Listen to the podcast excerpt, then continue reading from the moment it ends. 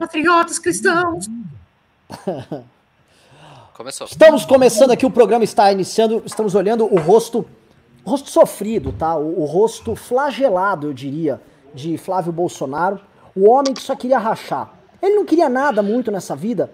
Ele falou: Eu não sou um homem de grandes ambições, não espero muito, eu só queria dar uma rachada. Eu só queria, basicamente, pegar um pouquinho do dinheirinho do gabinete, pegar para mim, construir uns imóveis, ajudar a financiar amigos meus empreendedores, empreendedores em regiões pobres do Rio de Janeiro, gente que empreendeu a despeito do aparato burocrático do Estado, falaram: não quero essa burocracia, vou estabelecer minhas próprias regras. Era até um investimento ideológico. Flávio era apenas um ANCAP solitário tentando construir sua própria lei. Agora ele sofre, chora, sofre com as injustiças do mundo. Seu melhor amigo Queiroz atingido? Hã? Que coisa horrorosa.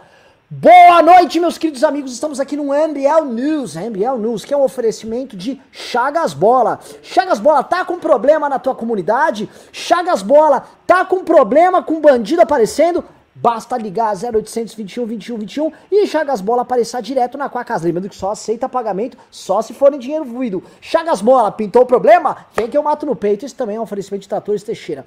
Seu trator é Meister Ferguson, Caterpillar, John Deere ou Agrale? Pra gente não importa. Só na Tratores Teixeira você conta com a melhor manutenção do mercado, além do melhor cafezinho da região, feito pela senhora Teixeira. Tratores Teixeira, manutenção e implementos agrilos. Sabemos que a gente fica no bairro das Pedras Bancas, em Guaíba, Rio Grande do Sul. O nosso slogan, como sempre, é Tratores Teixeira, seu trator, nosso problema. Tá ok, pessoal? Boa noite, bem-vindos a mais um MBL News aqui, com a formação, talvez eu possa dizer que é a formação que o público mais se derrete, né? Ou, contando com o deputado federal, melhor deputado federal do Brasil, falo isso sem reservas, falo isso sem, sem qualquer medo de soar, inclusive amiguinho dele. Confesso, ó, vou falar pra você, votei no Kim Kataguiri, tá? Votei em você, já tô te falando, tá?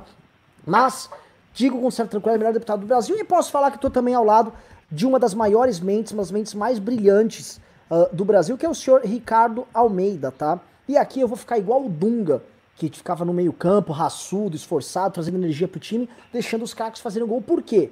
Porque hoje é um dia de comentar de crise política, hoje é um dia de entendermos os desdobramentos, de falarmos sobre Frederico Vassef, Fred, amigo Fred Vassef, que é advogado, é amigo, é tudo, ele disse que até é Bolsonaro, tá? Entender as implicações disso e quem vai trazer notícias da Câmara dos Deputados, que só ele tem, ele que é bem informado de lá. Kim Kataguiri, vou começar com você, tá?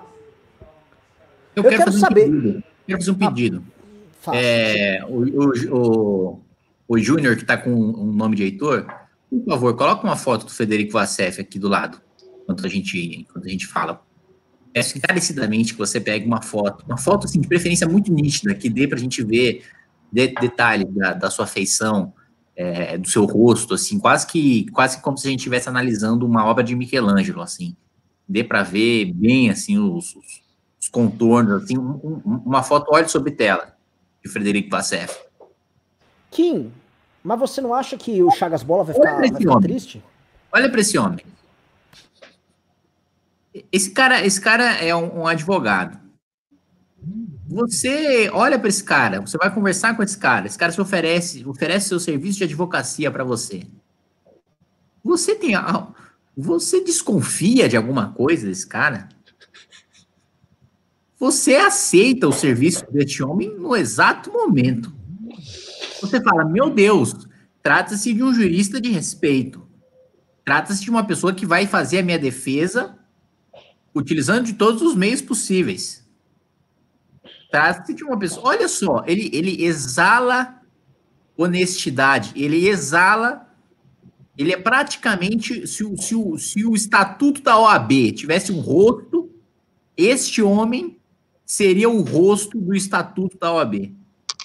Um, um homem definitivamente correto, um homem que definitivamente você contrataria apenas para fazer negócios republicanos, com lisura, com correção, com dignidade, com respeito, não só à toga, mas também né, a, advocacia como defesa do, do, Estado Democrático de Direito, né, como a defesa do indivíduo perante né, o poder esmagador do Estado. Este é um homem que, quando você olha para ele, cada curva de seu rosto, você pensa em república. Só esse comentário que eu queria fazer. É, sabendo que esse programa também é um oferecimento de escritórios Vacef. Precisou esconder um amigo? Manda pra gente que você nunca mais vai ver. É isso aí. Pessoal, uh, tanto que uh, você sabe que o Pedro subiu do MBL News porque ele foi visto, inclusive, em Atibaia o dia desses, né? Será que eu contratei? pessoal, olha só, boa noite, pessoal. É, a gente tá aqui num cenário dos mais loucos, tá?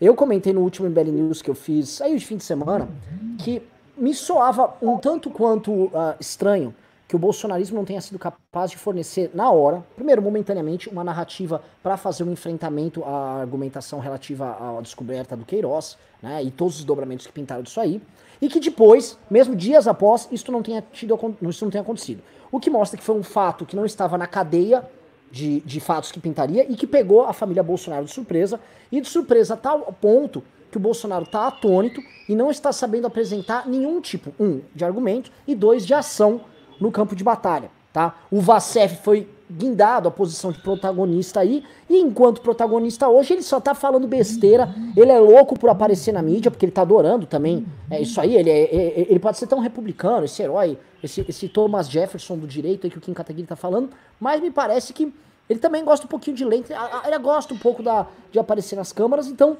me parece, me soa um tanto quanto chateante pro Bolsonaro que no momento onde ele quer se esconder, igual um avestruz, botar a cabeça debaixo da terra e pensar numa narrativa, o advogado dele fique na TV o tempo todo falando besteira e atrapalhando a situação dele, né? E dando, deixando claro para todo mundo que elegeu o Bolsonaro como bastião da moralidade, toda vez que essa pessoa vê esse Vacef falando na TV e dando as desculpas mais vagabundas para justificar o injustificável, a pessoa fala, puta que pariu, eu acho, algo que me parece eu fui enganado. Porque se tem, olha, o Vacef não tem nada a ver com a rachadinha, aparentemente tá? Mas ele tem cara de rachadinha. Quando você olha aqui, você fala, esse cara tem alguma relação com algum tipo. Vamos dizer, esse cara tem cara de banditismo de baixo clero. É assim que soa. O argumento que ele usa, a fala que ele usa, ele não passa credibilidade, quanto mais para um presidente da República, né? E que ele foi eleito com um discurso de combate à corrupção. Aí eu vou perguntar primeiro, vou, vou, vou começar com o Kim para entender os desdobramentos políticos e vou passar para o Ricardo para a gente entender o cenário como fica. E dos dobramentos políticos, sim, eu quero saber um negócio. Saiu matéria da Eliane Cantanhede falando que o impeachment voltou a andar. Eu tive conversas por aí, passarinhos chegam sempre pousam aqui nesse ombrinho que está cansado de carregar a democracia aqui. É, e esses passarinhos estão falando que ó, o exército voltou a andar, exército. Kim Kataguiri Katsumoto, impeachment é a tese que voltou a andar. Como está o clima, como está o centrão? Traga que o público está ávido, o público quer vitória. Acho que ainda volta devagar, mas volta. É, tem uma expectativa grande ali na denúncia contra o Flávio Bolsonaro nos próximos dias, né? Para quem não sabe, o Ministério Público tem mais 12 dias para apresentar a denúncia, né? Devido ao prazo aí da, da prisão provisória, 10 dias a partir da prisão do Queiroz, já se passaram três, mais cinco dias para apresentação de denúncia. Já está muito claro que o Ministério Público do Rio de Janeiro vai apresentar denúncia, e um ponto importante disso é o seguinte: Flávio Bolsonaro não vai ser julgado inicialmente pelo Supremo Tribunal Federal, porque o Supremo Tribunal Federal, num julgamento relativamente recente, limitou o foro privilegiado para crimes cometidos no exercício da função. Então, como foi uma rachadinha né, cometida enquanto ele era deputado estadual, será no foro especial de deputado estadual, que é o Tribunal de Justiça do Rio de Janeiro. É lá que ele será denunciado e já há expectativa de que a denúncia seja acolhida e seja acolhida rápida, rapidamente.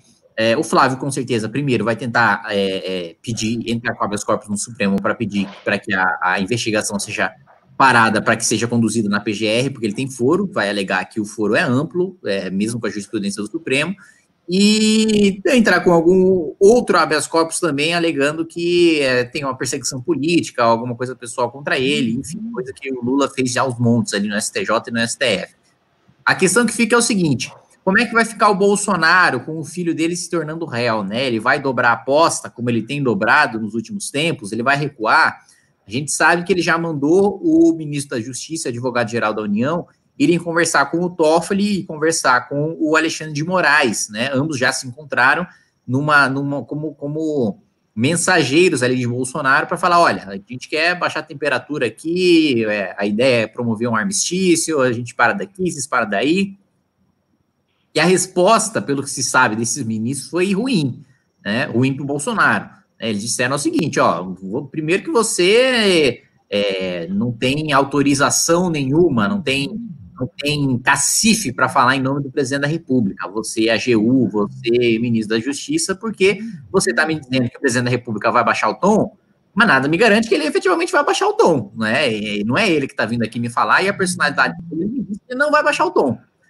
É, mas, né, é, quem está numa situação de desvantagem é o Bolsonaro, né? Tudo que o Bolsonaro pode fazer contra o Supremo é discursar. O que o Supremo pode fazer contra o Bolsonaro é mandar prender, é basicamente destruir o governo.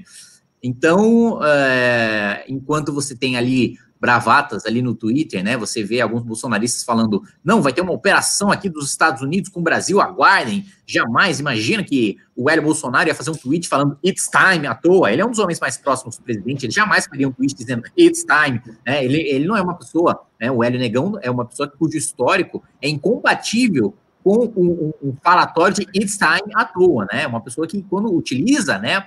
é, a frase it's time é porque realmente quer dizer alguma coisa a mais daquilo que it's time, né? Porque significa que efetivamente chegou o momento de alguma coisa, portanto, it's time, né? Ele utilizou essa expressão aí e não utilizou essa expressão à toa, segundo a militância bolsonarista, porque, segundo eles, it's time de alguma coisa, agora falta a gente saber que coisa é essa. Pois muito bem, é, já há é, notícia de que o, tanto o ministro da Justiça como o AGU vão se encontrar também com Barroso, Gilmar Mendes e Luiz Fux, que é o próximo presidente da corte. É, o mandato do, do Dias Toffoli está acabando. E vale lembrar que Luiz Fux é da ala lavajatista, né? É da ala de que sempre vota para cadeia, né? Daí a, a, famosa mensagem do Dallagnol, né? Em Fux we trust.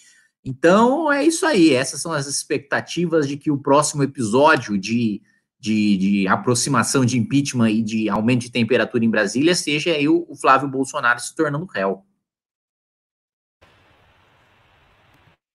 E ainda tem um detalhe que é o seguinte: é, o, o Bolsonaro ele já não tem mais o poder de controlar a temperatura das críticas da militância dele.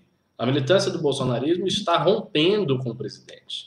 E isso é um fator muito importante a ser assinalado, porque mesmo quando ele envia os seus para conversar com o Dias Toffoli e o Alexandre de Moraes, supondo que ele possa construir uma promessa de que, olha, o negócio é o seguinte, né? Nós vamos entrar aqui num acordo, vamos baixar o tom e daí tudo fica pelo sim, pelo não. O ponto é, ele não tem mais esse controle. Ou seja, mesmo que ele realmente é, fizesse isso, mesmo que ele fosse coerente, ele não tem como controlar a militância dele.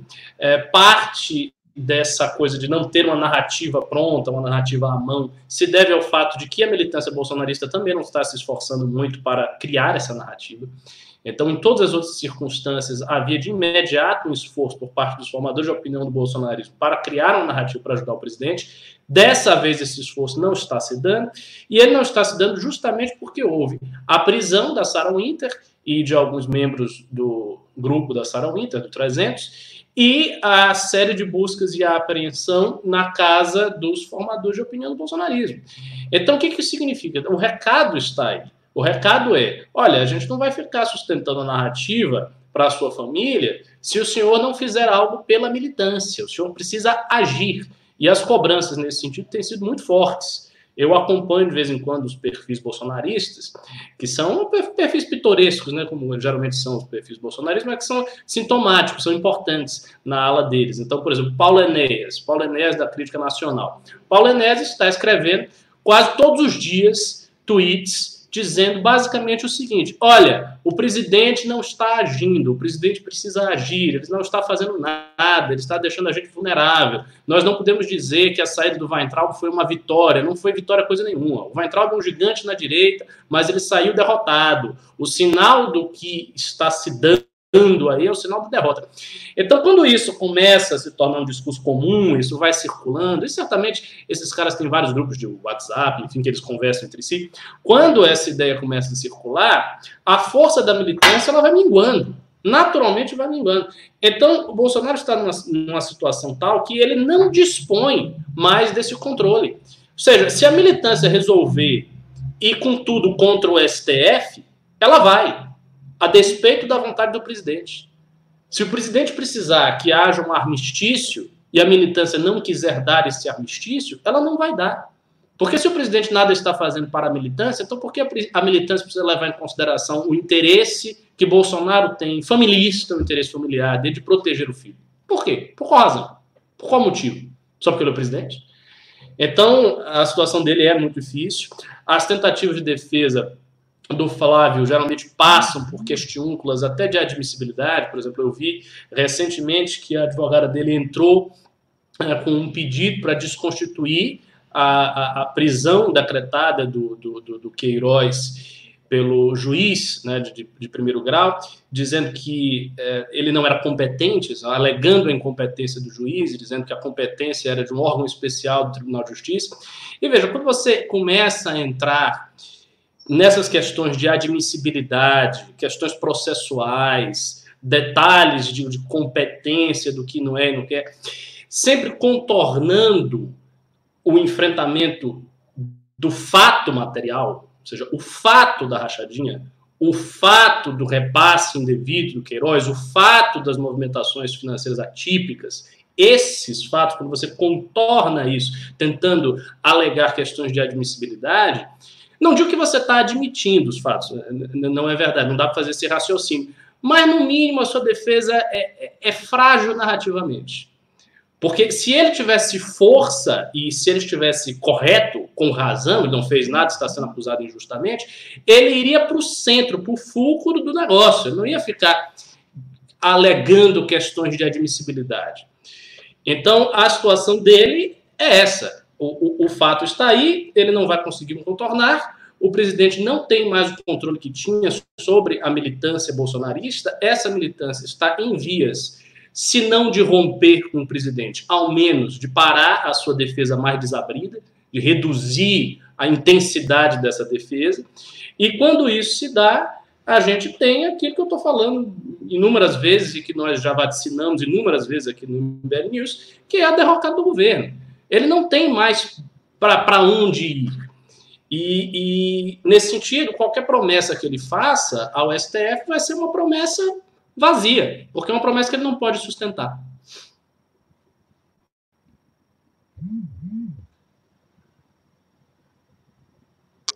Maravilhoso, pessoal. Estava só recebendo uma ligação meio emergencial. Pessoal, é, é, eu queria entender um negócio, tá? Muita gente coloca, e assim, esse é um principal argumento pra gente deixar a militância, é, em tempos de milícia falar isso é meio complicado, mas deixar a militância armada para argumentos vagabundos que estão vindo aqui para relativizar essa história dessas rachadinhas, né? É, o Ricardo trouxe a questão fática, que muita gente tenta fugir de levar em consideração, especialmente analistas da imprensa, né? Relativo. Não, veja bem, já tem gente falando que rachadinha não é crime. Mas eu queria jogar aqui para vocês um primeiro ponto, né? Existe algum dos outros investigados ali na, na Assembleia Legislativa do Rio de Janeiro, onde o escândalo de rachadinha dele é ligado a uma facção criminosa? Que seja o tráfico, para não falar da milícia. Às vezes tem alguém ali próximo do tráfico no Rio de Janeiro. Existe algum outro caso onde há essa confluência? Mas uma, uma, algum, existe algum caso de rachadinha tá envolvido com um grupo criminoso que está envolvido com um crime que chocou o Brasil, que foi a morte de uma vereadora ali. Ah, tudo bem, outros tantos vereadores morreram, todo mundo só falou da Marielle, do PSOL, a Globo ficou. Beleza, a gente sabe disso aqui. Mas era uma vereadora de uma capital importante no Rio de Janeiro, uma vereadora que arrumava treta, de fato, gostemos dela ou não, com milícia, que é o caso da Marielle Franco. E ela morreu nas mãos de uma milícia que estava próxima, que tinha membros dela incrustados no gabinete do Flávio Bolsonaro. Né? Este me parece ser um caso sui generis ali, que torna o caso dele, mesmo, veja só, ignorando o fato dele ser filho do presidente, torna o caso dele especial diante dos demais. E choca ainda mais as pessoas, porque este cara foi ele, ele é filho do presidente da república e eles foram eleitos com uma plataforma muito clara de combate à criminalidade. Não dá pra. Esse tipo de coisa é uma dissonância que chega na cabeça das pessoas, fica todo mundo assustado. E eu vejo hoje que o gado, de certa maneira, tá tentando trazer o argumento seguinte: é só rachadinha. PT roubou, Olavo de Carvalho falou 6 trilhões de reais para mandar para a China roubar órgão de 90 mil presos. Tá? Isso pra mandar é para a China? Sim, foi pro Partido Comunista Chinês, Partido Comunista que arranca órgão de 90 mil chineses, tá? Na maior maldade e tal, e que deixaria Stalin e Hitler chocados. Foi isso que ele falou. Basicamente, o Lula pegou 6 trilhões do Brasil e reergueu o movimento comunista global Obviamente, um dos objetivos do movimento comunista global também é calar o Olavo de Carvalho, que numa, num vídeo que ele publicou ontem disse que ele está sendo super perseguido pelo Foro de São Paulo e pelo movimento comunista internacional. Posto isso, esse argumento eu sei que cola ali na, na turma mais radical, isso não vai colar exatamente na minha opinião, na opinião pública, né? Mas é, entrando nesse juridiquês, tá? Agora só para ter um pouquinho de juridiquês. Tá um zoom, zoom, zoom aí de que o Tribunal de Justiça no Rio de Janeiro tá falando em, em botar uma pedra em cima disso aí, em parar a investigação. Vocês acham possível? Acho que o Kim hoje é mais, ainda que o Ricardo seja advogado, o Kim é mais juristax. Kim Katsumoto. Eu não sei mais nada, eu fiz a faculdade, esqueci tudo, graças a Deus, eu odiava aquele negócio. Também Vai não gostava, eu larguei. O que, que você acha, Japa? Não tem a menor chance de travar isso daí, não, eu não vejo a menor chance. É, primeiro porque na Justiça do Rio de Janeiro, é, chance de avançar é gigantesca, né? Tanto da, da denúncia ser apresentada, já está muito claro que vai ser apresentado, como da Justiça acatar, é gigantesco. É, e outro ponto é que a única chance dele seria fa fazer as pazes com o Supremo, para o Supremo dar o, dar o habeas corpus, né? E, como eu disse, a situação não vai muito bem na tentativa dele de reconstruir as pontes ali, de ter uma DR ali com o Supremo, não está dando muito certo, não. Mandou os, mandou os, os emissários dele ali, mas o Supremo não está muito convencido de que o Bolsonaro vai baixar o tom. Então, eu acho muito difícil que isso aconteça. Acho muito difícil mesmo. Tem, tem, tem um, é, tem um detalhe a respeito da rachadinha que é o seguinte: de fato existe esse argumento, e eu já vi esse argumento sendo falado por muita gente, inclusive o Constantino, e o pessoal está aqui doido para a gente falar alguma coisa do Constantino, estão comentando, Pachu. E tem esse argumento, dizer que é o seguinte: olha, a rachadinha é, uma, é corrupção, mas é uma corrupção com um baixo potencial lesivo. Os valores movimentados são valores menores, é um dinheiro que é do gabinete do próprio parlamentar, então não daria para comparar isso com um grande esquema de corrupção que compra inúmeros partidos, que desvia bilhões de estatais para irrigar o, o, esquema de corrupção e para comprar os votos, para comprar o Congresso. Então não é a mesma coisa. O ponto é o seguinte, que esse argumento deixa de lado, é que se a rachadinha é algo pequeno, e eu também acho que, sim, se a gente fosse colocar numa escala de corrupção, em que os maiores escândalos de corrupção da história do Brasil são 10, a rachadinha estaria lá embaixo. Então, eu não acho que seja uma coisa muito grave. Mas o que é grave é o que veio da rachadinha.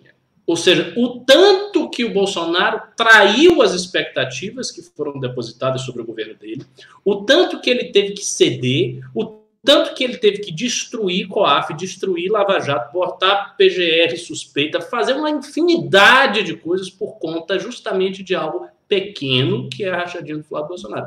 Então, isso, na realidade, não melhora a situação do Bolsonaro, isso piora, porque isso mostra que ele estava disposto a fazer esse tudo, ou seja, trair a missão histórica dele toda, que ele foi colocada lá por causa disso, para proteger o seu filho num caso de corrupção relativamente banal. Então, isso aí deveria chamar a atenção dos formadores de opinião da direita como algo terrível. E não ser um motivo para elogiar o governo ou para dizer que, ah, não, não é tão grave assim. Não, o que é grave é o desdobramento do que aconteceu. É tudo que Bolsonaro teve que ceder por conta disso. E isso sem falar ainda, obviamente, da dimensão é, do, dos milicianos, que é uma dimensão séria. Né? A gente teve aquele miliciano, o, o Adriano Correia, que foi morto na Bahia, num sítio de um vereador do PSL, em condições extremamente suspeitas, depois de ter recebido uma homenagem do, não sei se foi do Eduardo, foi do Flávio Bolsonaro, acho que foi do Eduardo Bolsonaro, né, dois dias ou três dias depois do próprio Eduardo Bolsonaro ter ido a Salvador para um evento conservador. Então, toda uma circunstância muito esquisita, muito obscura, e, e, isso sim, isso, isso é, é, bem mais grave do que a rachadinha em si, mas mesmo se a gente desconsiderasse esse segundo aspecto, desprezasse completamente a questão dos milicianos, porque uma objeção possível a isso é dizer, ah, mas são ilações, né? a gente não tem certeza quanto a isso, ainda não tem nada muito bem definido. O que está mais ou menos claro é que houve a rachadinha. Pois bem, se só tivesse isso, já seria grave o tanto que Bolsonaro teve que derrubar a solução histórica, que teve que destruir uma série de coisas que a gente construiu, justamente para proteger um filho que cometeu esse ato de corrupção. E geralmente esse raciocínio não é feito por esses formadores de opinião, porque não é do interesse deles analisar a questão na sua dimensão real, e sim é do interesse deles fazer a comparação entre rachadinha e grandes escândalos de corrupção do PT para dizer, olha, o governo não é tão ruim quanto o PT. Né? Então, assim, esse, esse, é um argumento óbvio que geralmente as pessoas não, não levantam.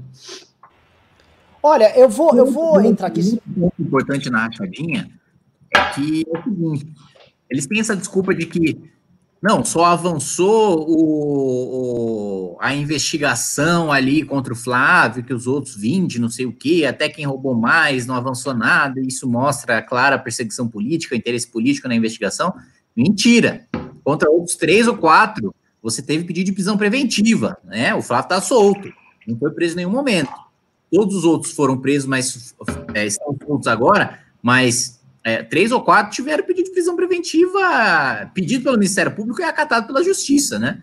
Então, papinho furado. E outra coisa, ah, mas é pequeno e atrás, e tanta gente que roubou mais e não aconteceu nada. O Severino Cavalcante, o ex-presidente da Câmara dos Deputados, caiu por causa de um desvio de 5 mil reais na lanchonete do Senac da Câmara. Né? Era um cara tão de baixo clero que a, a, a, maior coisa de corrupção que ele conseguiu operacionalizar como presidente da Câmara foi o comando que ele tinha no lanchonete do Senac, desviar 5 mil reais. Então, e, e, caiu o presidente da Câmara dos Deputados por causa disso, né? O Flávio Bolsonaro é, é um senador só, entre outros 80. Então, é, desculpa de que um é pequeno e aí estão indo atrás dele por uma coisa pequena, é coisa que não vão atrás de outro, nenhuma outras pessoas e o, o, outro ponto de que, ah, não, mas é, ele está sendo perseguido porque nenhum dos outros foi preso e ninguém foi atrás dos outros, etc. Todos esses pontos, todos mentirosos. Olha, eu vou, eu vou entrar num ponto aqui, um ponto um pouquinho mais filosófico aqui da questão, um pouquinho mais tchananá, que é um ponto que o Ricardo levantou, que é a questão da missão histórica, tá? Você, algum de vocês dois assistiu o vídeo do Olavo de Carvalho que saiu domingo? Não assisti. Tá, o Ca Olavo de Carvalho soltou um vídeo domingo, eu fiz um, uma live à tarde analisando ponto a ponto o vídeo, que é um vídeo onde o Olavo diz o seguinte, tá? Olha, eu, eu vim antes do Bolsonaro, eu tô há 25 anos nessa luta, o Bolsonaro tá só a dois para candidato a presidente, tá? Eu fiz todo esse trabalho, o Bolsonaro só surfou na minha onda, tá? Ele eu disse sou, isso? Disse. Ele disse: Eu sou o homem mais perseguido da história da humanidade, sofro a maior perseguição. Existem mais de 100 mil páginas de ataques contra mim tá? E isso já alguém precisa fazer, precisa catalogar isso e tudo mais, babá, porque o maior fenômeno cultural do Brasil nos últimos 25 anos é o olavismo e o segundo maior fenômeno cultural dos últimos 25 anos é o anti-olavismo, tá? Basicamente assim, ele, ele, é tudo, tudo gira em torno do, do Deus Sol ali, do Rei Sol, Olavo de Carvalho. Continua detonando o, o Bolsonaro, diz que na prática o Bolsonaro ele que toca a vida dele, que o, o, resolver os problemas do STF, que ele tem, não adianta nada, que para resolver esses problemas tem que resolver antes a perseguição ao Lavo de Carvalho. Só se resolverem a perseguição ao Lavo de Carvalho que todos os demais problemas podem ser resolvidos e que ele precisa que a militância dele faça, basicamente comece a compilar, tipo glosadores medievais, sabe? Ele botar um exército de monges levantando todos os ataques, todos os insultos que foram feitos a ele. E aí colocarem isso numa narrativa, aí sim nós poderemos começar a tratar os demais problemas, que se nós não resolvermos a questão da perseguição ao Lavo de Carvalho, o futuro do Brasil corre um risco enorme. E ele falou isso mesmo. A maior o maior ato para salvar o futuro do Brasil é basicamente desnudar a perseguição ao Lavo de Carvalho, que ele disse que é, era tocado por um irmãos Velascos e mais um outro. Ah, eu, eu conheço bem. Isso aí é. você vai gostar que eu conheço esse pessoal tudo. Então, mas ele disse o seguinte, né? Pô, imagina, o homem mais perseguido do mundo é perseguido por duas pessoas que não são exatamente muito conhecidas, né? Aí ele disse que esses caras estão amando do Foro de São Paulo para fazer essa perseguição a ele, né? E, enfim, e ele é o homem mais pequeno do mundo, e é isso. Então é um vídeo só um pouquinho megalom, megalomaníaco, assim, só um pouquinho. Só que claramente ele, ele, ele tá tirando o cavalinho dele da chuva e tá mostrando o seguinte, tá? A, a, história brasileira, essa revolução cultural que nós estamos vivendo, ela está vinculada a mim, Olavo, e não ao Bolsonaro. Ele deixa bem claro que o, Olavo, o Bolsonaro é só uma consequência e ele precisa que as pessoas estejam com ele. Aí eu vou para essa questão da missão histórica, tá? A gente está vendo um tipo de desembarque que está acontecendo do governo. Por exemplo, houve manifestações bolsonaristas no último fim de semana, mas quem estava convocando falava assim: ó, isso aqui não é uma manifestação do presidente nem dos militares, é o povo que está na rua.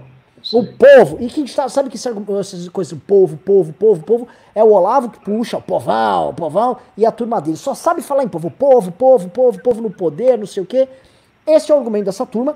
E me soa que eles estão tentando, assim, ó, tirar o Bolsonaro de, vamos dizer, grande timoneiro dessa revolução e falar: não, não, não, não, não, tá? O nosso mestre sempre foi o Olavo, e já já o Olavo escolhe um novo general de campo aí para tocar, tá? O Bolsonaro só é um general que falhou, um homem que foi fraco demais. Vocês perceberam isso? Porque eu acho que se o Olavo tirar essa energia aqui dele, do, do, do Bolsonaro, só resta um político amedrontado fazendo rachadinha e entregando o governo pro Centrão. É o que resta, porque todo o resto já morreu, tá? Eu vou passar a bola. Quem, quem, quer começar? Porque eu acho que esse aqui é um dos pontos centrais pra gente entender. Porque é, é tipo, o, o, sabe quando o cara perde até a alma? É a alma do governo Bolsonaro indo embora. Eu, vou deixar para falar depois, porque eu vou falar para cacete sobre isso, eu tenho muitas coisas a ser ditas, então deixa, deixa o Kim começar. Não, eu vou abrir mão do, do, do, do meu tempo de liderança para passar para o Ricardo tá Almeida, certo, tá certo. Então, assim, dá para falar muito disso, porque eu, eu, eu, eu vi tudo isso acontecer, o que ele chama de as 100 mil páginas de perseguição, não sei o quê. Veja, isso aí Há um fundamento na realidade, quando ele fala que ele foi muito perseguido. Realmente, quando o Olavo começou a escrever, ele, ele escrevia na grande mídia. Então, ele escrevia no, no Globo, no Folha de São Paulo, Jornal Brasil, Jornal da Tarde, uh, Diário do Comércio, uma série de jornais. E é, ele era muito atacado por, por uma página do Orkut, que se chamava Olavo de Carvalho nos odeia se chamava primeiramente é, é, é, Nós Odiamos Olavo de Carvalho, depois eles mudaram o título para Olavo de Carvalho nos odeia, e tinha uma série de outras páginas que giravam em torno dessa página, mas não eram nem perto de 100 mil páginas. Na verdade, não tinha nem 100 páginas no Orkut que batiam no Olavo, mas tinha realmente. E as, as críticas que se faziam ao Olavo eram realmente muito, algumas muito bizarras. É, eu lembro de ter testemunhado críticas assim, críticas do tipo, ah, vamos marcar para pegar a filha do Olavo, estuprar a filha do Olavo, coisas assim.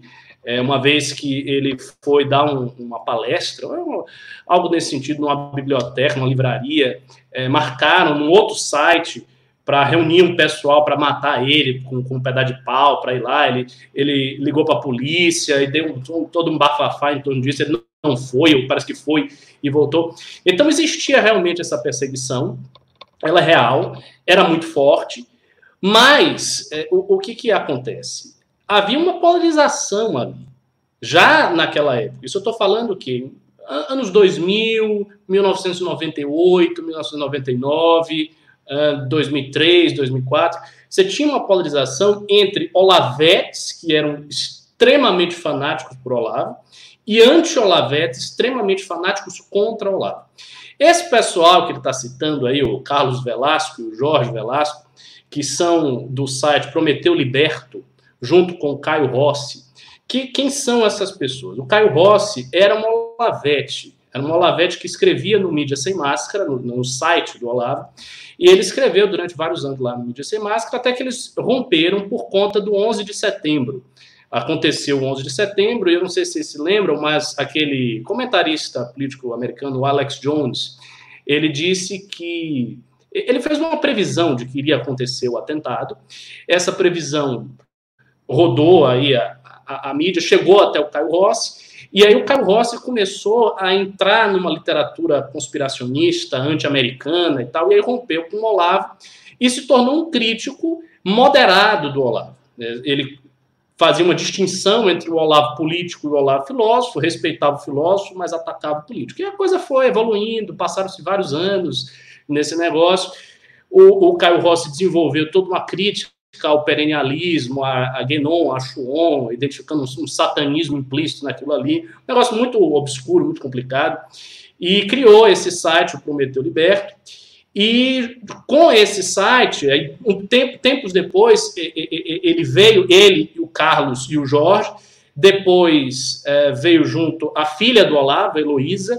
A Heloísa se tornou colaboradora e amiga do Caio Rossi, desse pessoal do Prometeu Liberto. E eles fizeram uma série de documentários, de pequenos documentários contra o Olavo, atacando e tal. Então, isso existe. Agora, o exagero do, do, do Olavo é muito grande, porque ele se coloca como a pessoa mais perseguida de todos os tempos, nunca houve ninguém. Isso é uma, uma grande bobagem. Eu posso, por exemplo, pensar aqui, já me ocorre um, um exemplo de um, um, indivíduo muito mais perseguido, que foi o Dreyfus, né, do Affaire Dreyfus, na França, é, e que ele era um, um oficial judeu do exército, ele foi acusado de cometer um determinado crime, e, e, isso se tornou uma perseguição gigantesca que dividiu a Europa inteira. E até hoje é falado, até hoje, entrou realmente nos anais historiográficos das grandes perseguições políticas, coisa que o olavismo nunca entrou. Então, assim, ele viaja quando ele exagera o tamanho dele, exagera as perseguições que ele sofreu, mas realmente ele sofreu alguma. Em relação a, ao que ele identifica como sendo a, a, o motivo, a, razão pela qual a direita existe e o papel secundário de Bolsonaro nela, eu acho que ele tem uma certa razão, porque realmente Bolsonaro ele surfa mesmo numa onda de direita que já vinha né, há muito tempo e que tem, como eu já falei várias vezes, basicamente duas fontes um Instituto Liberal, lá do Rio de Janeiro, foi fundado em 83, e o, o próprio Olavo, a atividade pedagógica e jornalística do Olavo, consubstanciada nos seus três livros, O Imbecil Coletivo, O Jardim das Aflições e a Nova Revolução Cultural, e nos artigos de jornal. Então, essas duas fontes, elas foram se entrelaçando, e disso apareceu uma série de coisas. Instituto Mises, Rothbard, vários blogs, Blogs, Bruno Gachagin, que apareceu na época com os Blogs, uma série de coisas vieram dessas duas fontes e se tornaram o esteio da direita brasileira. Quando o Bolsonaro aparece, ele já aparece dentro disso. Ele não, ele não criou isso aí. Ele, ele não criou um bolsonarismo que tem um conteúdo programático diferente e aí o bolsonarismo evoluiu. Não. O que, que é o bolsonarismo? O bolsonarismo é a mistura de conservadorismo e de liberalismo, que a gente tem no Brasil. Programaticamente, o Bolsonaro ele não é muito diferente do Olavo, que não é muito diferente do Novo, que não é muito diferente do MBL, que não é muito diferente de nada. Do ponto de vista doutrinário, as semelhanças são muito grandes. E basicamente a gente pode resumir a coisa dizendo o seguinte: que, o, o que é o programa da nova direita? É uma mistura de liberalismo austríaco, de crítica ao Estado, de anticomunismo, de, de retórica anti-esquerdista, anti com uh, um sentimento antipetista que veio crescente por conta uh, da classe média, e isso formou a direita. Isso não foi criado por Bolsonaro. Bolsonaro surfou realmente nessa onda. Então, quando ele diz que ele vai tirar, ele pode tirar esse, esse beneplácito, essa unção que ele deu para Bolsonaro, não é descabido. É bom lembrar que o Olavo, primeiramente, ele apostou as fichas dele na Denise Abreu. A Denise Abreu era a grande candidata a presidente que iria fazer a grande revolução conservadora no Brasil. Não era o Jair Bolsonaro, era a Denise Abreu. E ele dizia com todas as letras: Denise Abreu é uma, é uma, uma mulher pública superior a todos os outros. Não tem político igual a Denise Abreu. Denise Abreu sumiu, desapareceu, ninguém mais fala de Denise Abreu, nem sei onde é que ela está. Ela está com, com Dória, né? Um negócio desse. Não, você está tá mudo. Tá todo mundo ouvindo muito aí seus comentários. Foi, ouvindo, é. foi envolvida num escândalo aqui no, no, município de São Paulo quando ela estava na prefeitura do Dória. Pois é, pois é. E sumiu e tal. E aí o segundo, né, o, o outro burro de carro foi o Bolsonaro. Só que o Bolsonaro deu certo. O Bolsonaro deu certo. Então eles veem todos esses olavetes, Alan dos Santos, Bernardo Quista, Paula Marisa, Silvio Grimaldo, toda essa turma enxerga o Bolsonaro mesmo como um instrumento de uma tendência histórica maior que teve a sua origem intelectual no trabalho do professor Olavo. É assim que todos eles enxergam. Isso não é mentira, eles não estão falando da boca para fora. E, como eu disse, existe muita verossimilhança nessa opinião, porque realmente o trabalho que o Olavo exerceu nos anos 90 e nos anos 2000 foi essencial para criar a mentalidade da nova direita, com as suas virtudes e com os seus defeitos também. Porque aí vem também a, a, o pulo do gato do Olavo ele sempre gosta de se atribuir as qualidades das coisas, mas ele não gosta de se, de se atribuir os defeitos. Então, existem defeitos notórios na nova direita que vêm dele. Por exemplo, o fato de que a direita briga tanto entre si. Você já deve ter reparado isso. Toda hora a direita briga. Todo mundo está brigando. Todo mundo sempre está brigando um com o outro.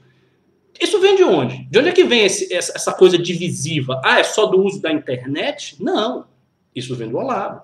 Porque o Olavo é assim a facilidade com que as pessoas de direita xingam umas às outras. Todo mundo xinga todo mundo. O cara vê o, o vídeo do Kim diz: Ah, esse vagabundo não, não sabe nada, vai tomar seu cu. Essa Isso é assustador. Isso não existe na política. A política não é, isso, não é feita disso. Pois é, isso vem de onde? Vem do quê? É do mesmo jeito que a esquerda xinga? A esquerda xinga também, mas não é do mesmo jeito. E por que, que não é do mesmo jeito? Porque ele criou lá o tal do apostolado dos palavrões. Então, há uma série de traços característicos da nova direita que não foram extirpados e que, veja bem, não vão ser extirpados depois do Bolsonaro. O Bolsonaro vai cair, esses traços vão continuar. E esses traços provêm de uma fonte muito clara, o Olavo. Então, essa parte, que é a parte negativa, a parte problemática da influência histórica dele, eles suprimem. Parece que não tem parte problemática nenhuma. Então fica a seguinte, fica o seguinte recado: olha, tudo de bom que vocês criaram fui eu. No fundo, assim, vocês só fizeram qualquer coisa que vocês fizeram que presta é por causa de mim, porque eu fiz a nova direita. E tudo que é de ruim é por causa de vocês, porque vocês são incompetentes, vocês são burros. Então, é, é, é essa a moral no, no, no, fim das contas. E, obviamente, é uma moral ridícula, uma moral sem, sem sentido, incoerente.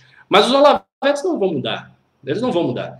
E, realmente, se, se o Bolsonaro não se ajustar, se ele não fizer o que ele tem que fazer, se não defender a militância, defender o Olavo, ele vai ser enfraquecido, sim, ele vai perder essa militância toda, vai perder toda ela, ele vai ficar sem, sem nada. Para ele, talvez não seja algo tão ruim, porque tem um detalhe também, ele perdendo a militância, ele perdendo a anuência das pessoas, também reduz a pressão. Porque se você rompeu, rompeu, não tem mais pressão.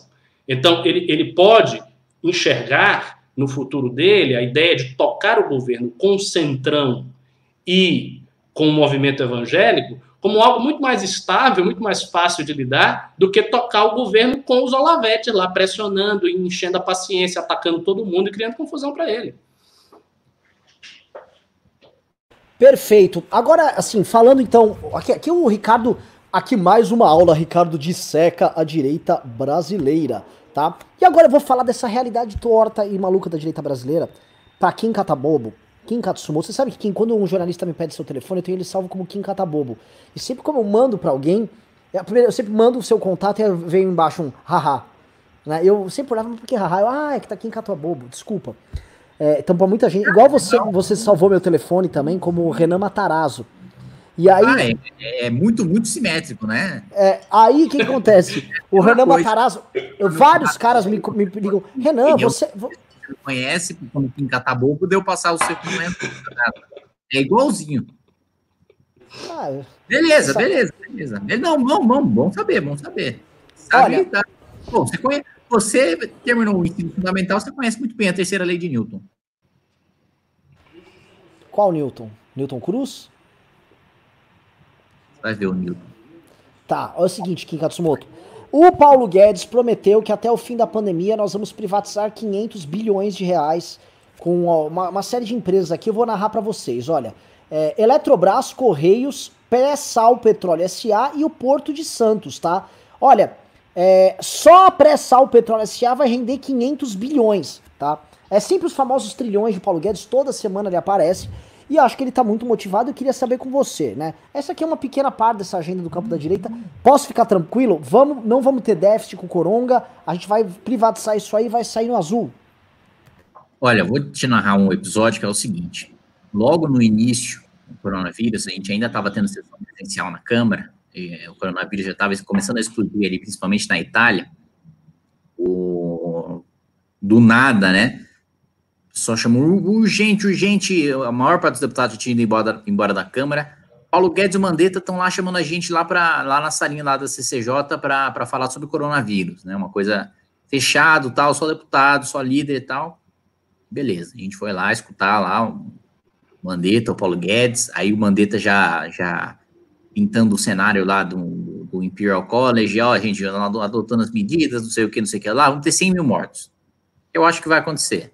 É, a gente adotando as medidas mal e porcamente, como a gente está fazendo, é, é, projeção aí de 100 mil mortos. Muito bem. É, o Paulo Guedes, por outro lado, ele diz o seguinte: não, gente, olha, do ponto de vista econômico é muito tranquilo. Eu vou precisar só que vocês liberem 5 bilhões. 5 bilhões a gente resolve o problema da crise do coronavírus. 5 bilhões, a gente. 5 bilhões. Libera 5 bilhões, com 5 bilhões a gente vai resolver essa crise aí do coronavírus e, e o Brasil vai surpreender o mundo. A gente pode crescer com o coronavírus 2,5% esse ano. Com o coronavírus em tudo. Dá 5 bilhões que eu entrego 2,5%. É, é só isso, essa era a piada. É, É... Bom, eu, eu, eu, eu vou falar um negócio pra você aqui. Hoje você fala isso, e eu, eu, eu entendo que eu, você colocando uma piada, mas está narrando uma realidade. É que essa piada foi tão banalizada que eu tô olhando, eu imagino que ele tenha falado isso essa semana. Porque toda vez. Se o Paulo Guedes falar agora, olha, fique tranquilo, eu tô com o plano aqui, porque a sociedade aberta de seus inimigos tem o Karl a gente sabe que tem, tem, tem, todo governo tem suas vicissitudes, né? É, a gente dá umas trombadas, tem canelada pra todo lado tal, um trilhão. É sempre isso. Bababá, saiu um Karl e um trilhão, plum, e ele resolveu os problemas e tá tudo tranquilo, tá tudo resolvido. Agora, eu lhe pergunto, até vai Paulo Guedes, Paulo Guedes é a morte do liberalismo brasileiro. Paulo Guedes é, é, é, é, Quanto mais tempo ele passa no governo, menos tempo de. Quanto mais tempo Paulo Guedes passa no governo, mais a gente vai demorar para ter um presidente da República liberal. Isso porque, um, né, a esquerda sempre vai vincular o fracasso econômico, né, a falta de trabalho, a falta de eficiência, à agenda do Paulo Guedes. Né, a culpa não é da agenda dele, a culpa é da falta de serviço de trabalho dele. Esse é o ponto. Né, é, é, é de não entregar. Aliás, pelo contrário, né, as pessoas não se lembram disso mas o governo, a gestão liberal do Paulo Guedes não privatizou nada até agora e criou uma estatal, né? A Dilma, desde 2013, não criava estatal. É, Temer não criou nenhuma estatal. Paulo Guedes criou uma estatal. A Nave Brasil, empresa de navegação estatal.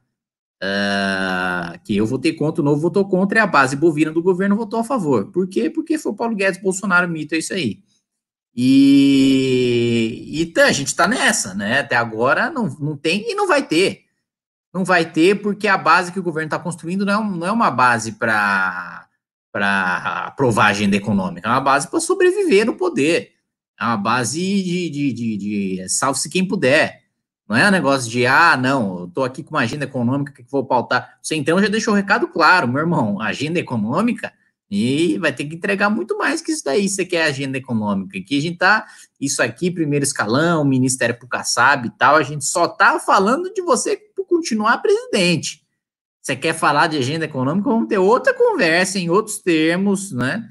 Então, não vai ter agenda econômica coisa nenhuma. E mais, quanto mais tempo Paulo Guedes fica no governo, mais permanece a impressão que no governo Bolsonaro é uma impressão correta e o liberalismo está simplesmente é simplesmente um chaveiro ali para líder autoritário utilizar para limpar a própria barra, né? Então é basicamente o, o, o, o, Paulo Guedes serve ali como um, uma esponja de aço para limpar o estrume das estrebarias de algas chamado governo Bolsonaro.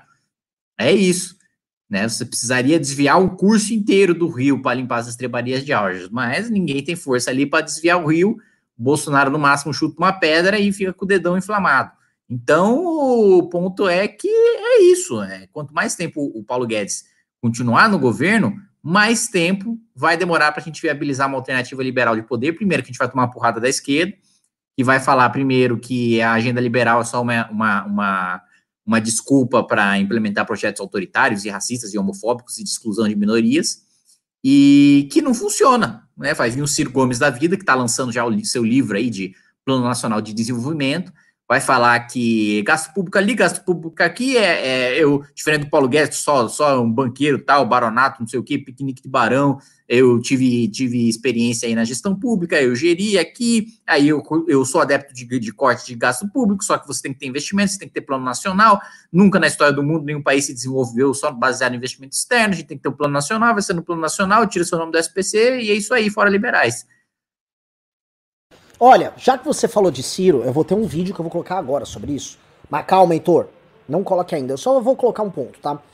Foi plasmado na opinião pública que esse troço chamado liberalismo quer dizer assim, um bando de empresário que quer ganhar dinheiro às custas do povo, né? Como foi. Até o, o, o, João César Castro Rocha falou que é o liberalismo do bolso alheio, né? O liberalismo que gosta de mexer em direitos, né? E, e, e não traz responsabilidade alguma no processo. Porque eles imaginam assim, ah, vamos facilitar a vida do empresário, mas o empresário não tem responsabilidade social alguma. O empresário tem, é tudo um bando de rapina que quer ganhar dinheiro e tá cagando pro povo, se o povo vai morrer. E de certa forma, esse liberalismo alabamesco, né, que o, Pedro Menezes cunhou o termo e tá usando pra caramba, né, que sabe que é o liberalismo austríaco, é o liberalismo austríaco como uma ova, o liberalismo do Alabama, é uma coisa bem específica, né, que é onde o Instituto Mises hoje está sediado. E o, o, o, que, o que plasmou na cabeça das pessoas é o seguinte, este empresariado e este tipo de liberalismo que estão grudados no governo é um empresariado do mal, é um liberalismo entreguista, é um liberalismo pouco comprometido com a vida das pessoas, que quer ganhar é, dinheiro no meio da crise, que acha que morrer CNPJ é pior do que morrer CPF, do que morrer seres humanos, tá? Isso está cristalizando na cabeça das pessoas, que é um dos maiores clichês que a esquerda sempre trabalhou, a famosa ideia do empresário malvadão que a gente sempre priorizou. Ah, vocês estão falando do empresário malvadão, mas o empresário malvadão gera emprego. A gente ficou anos trazendo a luz para um país que sempre foi muito a, a, avesso ao empreendedorismo, sempre foi construído uma imagem muito ruim de empresariado disso. E aí veio o Luciano Hang, veio o dono do Madeiro, veio o Roberto Justus, veio toda essa turma, veio aí o, o, o grande Paulo Guedes e conseguiram Não. Reconstruir. O Paulo Guedes é o ponto de falar, não, ó, eu como pessoa, eu acho que eu tenho que ficar em casa tal, pela minha saúde, mas como economista eu defendo que as pessoas saiam. Pô, porra, mano, você tá louco? É eu como pessoa, ou seja, né, quando é o meu esfíncter que está no trilho do trem, né, ou então no, no, no, no, órgão genital do tamanho de um bonde, como diria o filósofo é, é, pós-socrático Queiroz, aí eu quero ficar em casa. Mas como economista, como ministro da Fazenda, eu quero que as pessoas saiam para entregar um resultado melhor. Oh, oh, repare bem. Aí, falando em repare bem, prestem atenção num trecho do Brizola, houve agora um aniversário de alguma coisa do Brizola, um trecho que o PDT escolheu para falar. O que diria Brizola sobre as prestações? Saiu ontem, tá? Esse vídeo. Prestem atenção.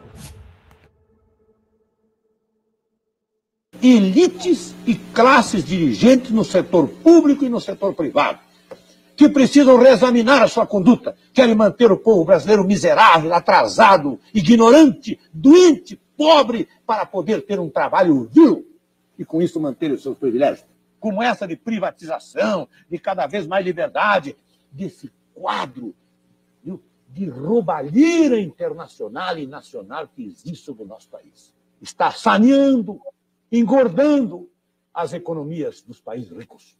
Nós precisamos defender a economia nacional, essencialmente. Defender a economia nacional, levar o padrão de vida do povo brasileiro, custe o que custar. Isto tem que ocorrer. Salvar as nossas crianças, senhor Maxu, é a coisa mais urgente que pode haver.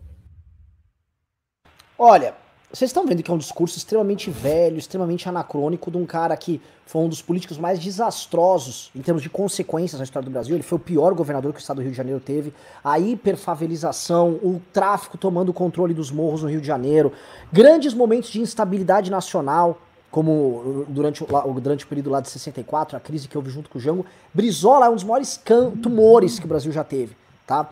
Posto isso, prestem atenção como o PDT utiliza esse discurso dele para fazer frente ao que está acontecendo com o Guedes e como quando você vê o que o, o Brizola tá falhando, falando, você enxerga o Hang, você enxerga o Guedes, você enxerga os caras. Quando a gente fala em pêndulo, né, a gente percebe como um certo discurso político ele começa a encontrar, vamos dizer assim, fundamentação na realidade e a pessoa consegue olhar para aquele discurso e falar: ei, esse mundo ao meu redor faz sentido de acordo com esse discurso. É o que o discurso liberal tinha no período do PT, ali no final da crise do PT, fala: caralho, não dá, não consigo trabalhar, é muito imposto, é burocracia, enquanto esses caras estão roubando. Agora presta atenção no discurso do Brizola, com esse empresariado filho da puta, guedista, que tá querendo que todo mundo morra porque eles não querem perder os lucros deles e estão cagando para as pessoas. E aí esse discurso do, deste ser bizarro, um, um, dos maiores dinossauros da história brasileira, que é o Brizola, ele vai fazer sentido para muita gente. E o PDT do Ciro, o Ciro que lançou um livro agora falando de um grande projeto nacional, o PDT do Ciro entende isso e começa a reviver os discursos do Brizola como se o Brizola fosse uma espécie de mentor do Ciro, né? Um mentor, um homem, tipo, ele é o Obi-Wan Kenobi que aparece lá tipo, como um vulto ali na, nas sombras pro, pro herói Ciro Gomes fala: Ciro, siga o caminho, o caminho da indústria nacional contra estas privatizações. Ele até uma hora fala: eles querem mais liberdade. e é muito bom o discurso do Brizola num ponto. Esse papo, tipo, liberdade, esse cara quer liberdade, aí vai se fuder. Então, eu, eu coloco para vocês: o fato do PDT estar se lembrando um discurso anacrônico desses até com, né, com linguagem de meme, não é a cara de uma virada de jogo e de um momento de sofrimento terrível que nós teremos nos anos vindouros por conta do desastre chamado Paulo Guedes? Eu não tenho a menor dúvida disso. O, o, o cirismo cultural é uma ameaça à direita, ao liberalismo, ao conservadorismo. O Ciro é, é a liderança esquerda, na minha avaliação, e mais cresce, que mais tem um potencial de crescer. Primeiro, porque ele está, por mais que ele tivesse um período ali apoiando o PT, é muito mais difícil bater na ligação dele no PT nos escândalos de corrupção do que qualquer petista, né? Ou, ou alguém do, do, do PCdoB, enfim. É, outro ponto, né? É, aquela imagem dele de. Primeiro, o pêndulo foi para uma pessoa completamente nova, um completo outsider, etc, etc, etc. Agora, qual que é o discurso que os ciristas estão defendendo? Não quero um estagiário na presidência, né? não quero um amador, quero uma pessoa com carreira política, quero uma pessoa com vida pública. Que é um discurso que eles vão utilizar e que vai ecoar na sociedade depois da experiência desastrosa com o Bolsonaro. Vão falar, pô, é, até imagino já as campanhas eleitorais, né? Não, quando você tem um problema no coração, você vai lá no cardiologista, né? Um negócio meio Enéas, né? Quando você vai pegar um avião, né? Você quer saber do brevet do cara. Quando você vai contratar um advogado, você quer saber se ele passou no exame da ordem, né? Quando você vai contratar o presidente da República, você quer saber da história dele, uma vida pública, se ele é experiente, se essa vida pública é ilibada, se ele é um homem público, né? Não basta essa é, é, é, o governo Bolsonaro mostrou que experiência na iniciativa privada não tem nada a ver com gestão pública, não entende de democracia, não entende de povo, não entende de desenvolvimento nacional, só entende de desenvolvimento privado, dos próprios interesses privados, etc, etc. Outro ponto, né? Ele é um cara que nos debates presidenciais de 2018 ele me surpreendeu negativamente. Acho que ele foi mal para o que ele, pro que ele geralmente vai nos debates, foi nos debates ao longo da, da carreira dele.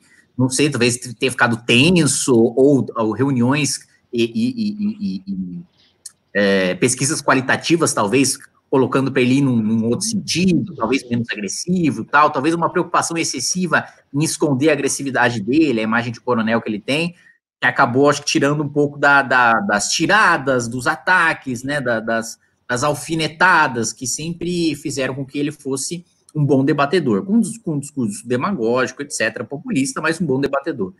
É, e um outro ponto que eu tenho visto muito na imprensa é cada vez mais se tem uma boa vontade na imprensa e principalmente do jornalista chão de fábrica em defender a candidatura do Ciro. Eu vejo muito, a maioria dos jornalistas estão na ponta, que é o cara que vai lá colocar o microfone para você, são ciristas são defensores do Ciro. É, e tem uma intelectualidade ali, uh, pegando meio que os apoiadores do, do PSOL, ali, meio à esquerda do Leblon, do Rio de Janeiro, pegando, aderindo ali. Eu pego, eu pego para mim, uma, uma, uma, referência ali sobre o apoio crescente é, ao Ciro. É até um, um, um, dos caras mais à direita que você tem no Porta dos Fundos, que é o Tabet que é né, o Kibe, né, que, que, que, que, comandou o Kibe louco lá e tal, e que no My News, que ele fundou ali um, um, né, um, um veículo de, de, comunicação digital, e, e, você vê um posicionamento, não abertamente, mas ele, a Marilis Pereira Jorge, né, a Mara Luque, é, eu acho que reflete muito o priolismo cultural, a Gabriela Prioli também com as suas lives educativas, acho que também é se espremer a Prioli, ela fala, ah, mas você vai de quê 2022? Ah, vou de Ciro, né? Eu acho que isso aí não, não, vai, não vai demorar muito para a gente ver uma live da Gabriela Prioli com o Ciro Gomes, Eu acho que é questão de tempo, e trazer o entorno artístico e cultural, enfim, eu acho que é um cara que tem, tem, tem, tem os ingredientes necessários para reviver a esquerda e fazer o enfrentamento à direita em 2022. E por isso a gente precisa se preparar e precisa ter um candidato bom. Concordo com tudo. Concordo com tudo. Subscrevo cada palavra aí. Eu acho que o Ciro é exatamente essa figura. De uma vírgula. o, o, o, Ciro é exatamente essa figura. Ele tem os atributos para fazer esse enfrentamento, sim. Ele é um cara que tem uma vida política longa, sim, de certa maneira exitosa, principalmente quando ele começou, né? Ele começou muito bem e eu acho que o intermédio de, da vida política dele foi muito ruim, porque ele acabou sendo sabotado pelo PT frequentemente, sempre ficando chorando por causa disso. Mas ele começou muito bem, é um cara muito habilidoso nos debates. Realmente ele não foi bem nos debates presidenciais. Aliás, de todos os candidatos, aquele que foi o melhor foi justamente o Jair Bolsonaro. O Jair Bolsonaro estava com inspiração lá, com toda a sua burrice e tal, mas ele foi, foi para frente e conseguiu ir bem nos debates. E o Ciro não, o Ciro ficou meio acuado, principalmente na Globo.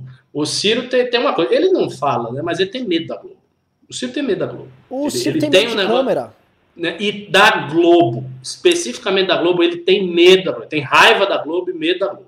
Então o Ciro ali na Globo, ele não está num terreno fácil, ele está num terreno hostil, e eu acho que a Globo continuará sendo hostil ao Ciro Gomes sempre. Não acho que a Globo vai, vai mudar nesse sentido, não. Mas realmente, os jornalistas, publicitários, esse pessoal todo tá. Oi. Por que- um parênteses, por que você acha que ele tem medo da Globo e por que você acha que a Globo não gosta dele? Então, eu acho que ele tem medo da Globo, porque, o, o- primeiro, o Ciro faz uma crítica à Globo, que é uma crítica muito, muito forte, que é uma crítica típica das esquerdas. Basicamente, que a Globo manipula todo o debate público do país, que a Globo é uma força política é, que precisa ser controlada, que a Globo quer tutelar o debate público. Eu, eu bem me lembro, por exemplo, que o Ciro chegou a defender o Bolsonaro nesse contexto dizendo: olha, o jornalismo da Globo é um jornalismo arrogante, quer tutelar o debate público, quer tutelar o Bolsonaro. Então, ele faz essa crítica. Ele não faz essa crítica à Record, ao SBT, ele faz à Globo. Então, para ele e para muita gente da esquerda, há uma identificação entre a quinta coluna da mídia, o poder midiático, o quarto poder e a Rede Globo. Então, isso faz com que ele entre na Globo já numa situação hostil. Porque, obviamente, a Globo sabe que ele faz essas críticas. Elas são públicas, elas estão nos debates dele, elas estão nas palestras dele. Então, é uma, uma situação de tensão. Ele entra ali no debate, eu acho, com um certo. Um, um, um pouco de receio. E é, a Globo. Eu, eu, eu não enxergo a Globo defendendo nenhum brisolista, nenhum trabalhista. Não é, não é do, do, do cariz a Globo. Não era assim na época do Brizola. A Globo nunca foi muito simpática ao Brizola. Jamais. Né? Então, eu acho que isso vai continuar. Mas os jornalistas, os publicitários, esse pessoal, tem muita gente cirista. Eu conheci vários publicitários na época da campanha do Zé Ronaldo pelo DEM. Eles estavam na, olha só, eles estavam na campanha do governador pelo, pelo DEM, mas eles eram ciristas. E falava abertamente, a gente conversava, eles achavam que era Ciro Gomes, a bola da vez. Tá. E isso vai crescer. Eu só fico um pouco tranquilo, quer dizer, nem pode dizer que é tranquilo, porque o resultado acaba sendo pior ainda. Mas eu acho que o Ciro novamente ele será suplantado pelo PT. Eu acho que no jogo político ele não é tão habilidoso quanto o PT. O PT é melhor do que ele. E não sei, eu acho que ele pode crescer como figura catalisadora na classe média, puxar a classe média mais para a esquerda trabalhista dele, mas na hora do vamos ver eleitoral mesmo, eu acho que o PT suplanta o Ciro facinho, e por isso que eu acho que é mais fácil o PT voltar do que o Ciro. Com todos os problemas do PT, com a imagem horrível do PT, com o fato de que é difícil qualquer artista, qualquer jornalista de se dizer petista. Não é, não é tão fácil. Quando você, por exemplo, você citou a, a Prioli, é complicado para ela. Ela vai dizer o quê? Que ela vai com o PT?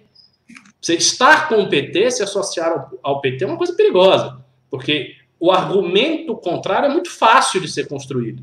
Primeira coisa que a pessoa diz, ah, então você é a favor do petrolão, você é a favor do mensalão, você é a favor do roubo. E o governo de Dilma Rousseff? É, isso está muito na ponta da língua. Não é um negócio que está distante na memória, ah, já passou. Mas está muito na ponta da língua. Então, para a pessoa que está ali né, corroborando o voto, revelando o voto, é complicado dizer que vai votar no PT. Os ataques são, são imediatos, são fáceis de serem feitos. No Ciro, não. Você precisa, não, eu sou Ciro. Por que você é Ciro? Porque eu acho que o Ciro é, foi, foi um bom gestor, até o negócio do Ceará, papá, é, o, o liberalismo está dando certo, a gente tem que reindustrializar o país, realmente o Brasil não tem indústria, ele está no caminho. Ok. E aí as críticas que se fazem a isso ser meio, meio fracas. Né? Ah, mas o Ciro é um cara destemperado. É, o Bolsonaro também é destemperado. E ser destemperado também não é nenhuma, nenhum crime. Ah, mas o, o Ciro força os números. Isso, é, isso é vago. Ah, ele tem um discurso demagógico. Aí você entra na discussão. Aí você vai ter que defender a tese X contra a tese B. Não é uma coisa fácil, explícita e bombástica contra você dizer, olha, o partido que você está defendendo é ladrão, roubou isso e assim e assim. Isso é forte, isso é fácil, pega. Então, acho que vai haver esse movimento, sim, concordo inteiramente com você, mas continuo crendo que na hora do vamos ver, o PT ainda é a ameaça mais forte do que o Ciro, porque eu acho que o PT sabe jogar o jogo político melhor do que ele. Olha, é, é, essa, essa é a grande pergunta do campo da esquerda. Assim como a pergunta que existe no campo da direita é se a direita vai sobreviver ao Bolsonaro, né? Ou se haverá direita após Bolsonaro. Mas saiu uma pesquisa hoje, tá? Eu até ia pedir para pro, pro pessoal procurar e achar. O pessoal tava falando nos comentários aqui.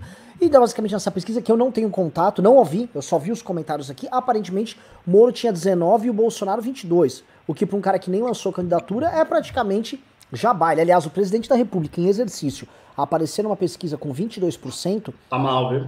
É muito mal. Muito mal. É muito mal, é muito mal. É grotesco. E todo mundo sabe que ele é o presidente. Em geral, o que as pessoas fazem quando tem essas pesquisas, nem lembram mais os nomes, é quem é o presidente contra o resto. E uhum. elas nem lembram o nome do resto. Então vira quase um exercício de aprovação do presidente.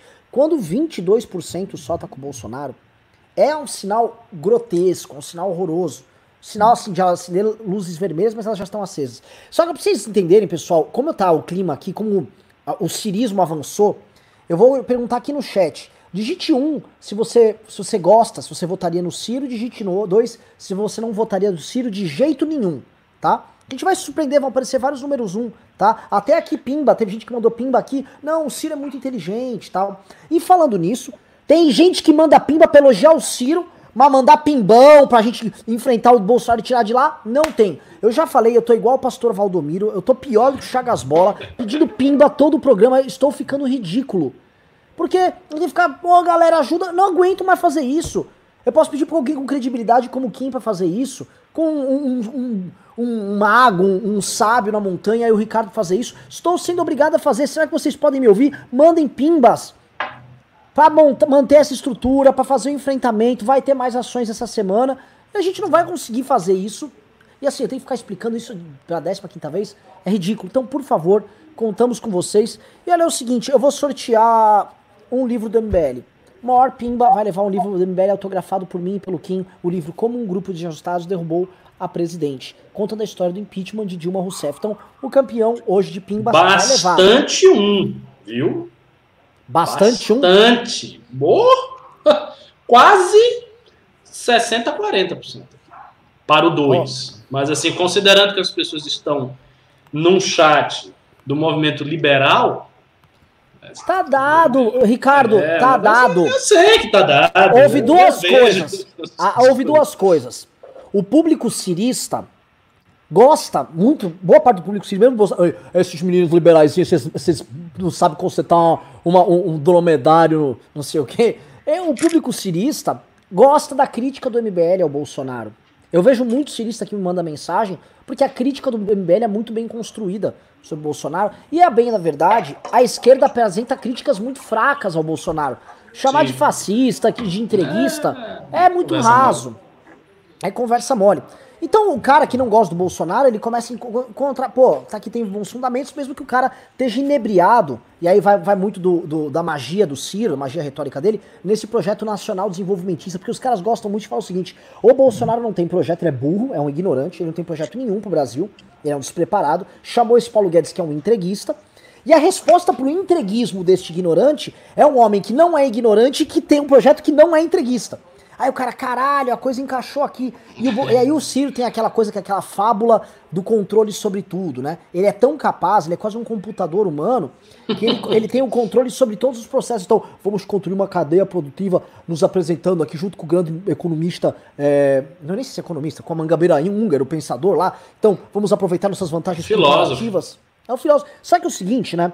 É, eu, eu, eu tendo, eu sou um cara o seguinte, se me deixar solto, eu começo até a gostar dessas ideias. Só que sempre chego, eu chamo um liberal para falar, Renan, cala a boca, então beleza, ba baixo, me reduzo aqui minha insignificância. Entendeu? Eu adoro. Eu, pra mim faz sentido pra caralho certas premissas aí desenvolvimentistas, mas sempre vem um liberal que conhece da praia e fala, calma, baixa a bola. Eu falei, beleza, cara, eu só quebrei umas fábricas, então eu não sou muito bom nessa, nessa área. Mas, novamente, o discurso é bom. Eu mesmo, eu para mim, essa ideia é o seguinte: o Brasil tem certas vantagens comparativas. Quando eu olho que uma, o Brasil, para fazer uma peça de carro no Brasil, o minério de aço sai daqui, vai para a China volta como bobina de bobina pronta e está mais barato do que uma bobina de aço feita no Brasil. Eu não consigo pensar que algo de profundamente errado não está sendo feito aqui em termos de, de política, né? E aí vai falar, não, não, mas a China tem escala. E o Ciro fala, escala, a China tem escala, a escala, a China tem uma escala de produção, e de fato, uma escala gigantesca. Agora, né, eu não consigo imaginar que um país de 210 milhões de habitantes não consiga também ter escala em certos produtos, em certos em certos uh, segmentos que ele não consiga ter basicamente setores da economia, o Ciro usa muito a indústria de exemplo, que tenham que sejam minimamente competitivos. Uhum. Né? Eu não consigo imaginar que a gente não consiga ser competitivo em nada. Ah, é só agro. Caralho, velho, a gente não pode ser só agro, é um negócio inaceitável. O Kim é todo liberalzão, assim, você quer o que a gente a gente vai ficar, eu vou plantar. Eu nem gosto de soja. Olha, por falar em soja, por falar em protecionismo, por falar em Plano Nacional de Desenvolvimento, por falar em Brasil é só agro, por falar em indústria, eu vou trazer aqui um elemento para você reforçar suas convicções liberais, Renan Santos. É o seguinte: como todos sabem, Brasil é um país agroexportador, sua balança comercial é basicamente agro, boi, soja, grão. Muito bem um dos maiores, uma das maiores commodities aí exportadas pelo Brasil é justamente a soja. Aliás, o Brasil. que, que é isso, velho? Coisa horrível. Ah, entrou o Chagas Bola. Vamos lá, bota de novo, atenção. Põe de novo. Chagas Bola! Toda vez que alguém mandar um pimbaço de 500 reais é um Chagas Bola, só avisando. Ah, que bom. Muito, quero, quero, muitas chagas e muitas bolas para você, Renan. Só, só avisando que quando o cara manda o Pimbi Chagas Bola, como o Chagas Bola declarou 380 mil em dinheiro, em cash, na campanha, a gente vai sacar os 500 reais e deixar em dinheiro vivo, só pra, só pra, só pra homenagear o Chagas. Boa. Nesse ano em que o Paulo Guedes acabou com a farra das empregadas indo para Disney e que o, né, não tá mais o juro na lua, tá o juro no chão e o dólar na lua, o agro realmente está carregando a economia brasileira nas costas, assim, mas literalmente, assim. De, assim, trator, mano. Tratores Teixeira bombando. Muito bem. Para a gente falar sobre uma coisa muito simples envolvendo né, a, a, a, é, é, é, agregar valor. Né? Qual é a grande questão da indústria? É agregar valor. Né? Você trabalha em cima daquele produto, né? torna aquele produto mais útil e aí você vende mais caro. Muito bem. Para exportar soja, como a gente tem a lei Candir, né, a gente não pode exportar imposto em commodities. Então, para exportar soja, o produtor não precisa pagar ICMS. O que deixa a soja 30% mais barata. 27,5% mais barata. Para exportar soja processada, já paga ICMS, porque já não cai na liga. O que falta não é projeto de, de, de, de, nacional de desenvolvimento, não. O que falta é liberalismo na veia, livre mercado. Eu parar eu de exportar. Ponto... A gente coloca os nossos próprios grilhões aqui para se desenvolver para o resto do mundo. Era só esse meu relato breve. Chagas Bola. Uh, ô, Didi, Didi, Didi, é que o Quick tá falando isso para não ficar esse vazio. Eu mandei aqui, ó, saiu uma pesquisa da Quest Consultoria e Pesquisa, tá? Bolsonaro 22%, Sérgio Moro 19%, Haddad 13%, Ciro 12%, Hulk 5%, Boulos 3% e Dória 2%. O que me surpreende, a gente tá falando de Ciro, Ciro, Ciro, mas o Ciro nunca sai desses 12%. Ele sempre tá nesses 12% historicamente. Sempre. Sempre. Surpreende que o Haddad tenha caído tanto para aparecer hoje numa pesquisa com 13%, tá? Mas. Meu ah, Deus! Meu Deus, que humilhação, velho! O Boulos tem mais que o Dória! Meu Deus! Meu Deus! Que, mano, que gestão, que administração, que prudência e sofisticação! Meu Deus, que humilhação, mano! O cara invade casa e tem mais intenção de voto que. que fim de carreira, meu Deus! Nossa! Ele vai virar, mano, vai fazer a acupuntura com o Lacombe lá, que nem com o Alckmin, né? Olha, eu vou mandar, tem mais coisa aqui, ó. O antagonista acabou de soltar dessa mesma pesquisa Quest, tá? É, põe, no, põe, na, põe, põe na tela, põe na tela, Didi, põe na tela, Didi. Mais coisa da pesquisa, bem ruim pro Bolsonaro. Essa pesquisa, aliás, ela mostra duas coisas. O cenário pro Bolsonaro é horroroso e pra esquerda também tá uma merda. Aliás, as outras pesquisas mostram isso, tá? É óbvio que a esquerda vai ter um campo discursivo para poder crescer. Mas o Tem, cenário. Assim, mas- Didi, mas dá, o- dá- am- amplia o zoom, o- amplia o zoom aí. Amplia o zoom, Didi. Vamos, vamos ler aqui pro público. Não, mas sobe, né, Didi? Vamos começar a ler a matéria. Ó, o governo Jair Bolsonaro atingiu seu pior nível de avaliação, segundo dados da pesquisa Quest, divulgado nesta segunda-feira pelo Jota, site jurídico. Para 54% dos, investiga dos entrevis- investigados, dos entrevistados, o governo é ruim ou péssimo. Eram 48 no fim de abril e 32 em dezembro. Para 56%, Bolsonaro vem fazendo um governo pior do que se esperava. Desce, vamos lá, arrasta aí. Vamos lá. De acordo com o levantamento, 21% avaliam o governo como bom ou ótimo e ó, 21. Já estamos chegando no 20, de 20 para baixo, todo mundo fala é patamar impeachmentável. E 23% consideram regular. No começo de março deste ano, entre os que declaravam voto em Bolsonaro, apenas 9% avaliavam mal o governo. Agora, 22% reprovam a gestão. Agora dá um zoom aí no, no gráfico, Didi. Zoom no gráfico. Vamos lá.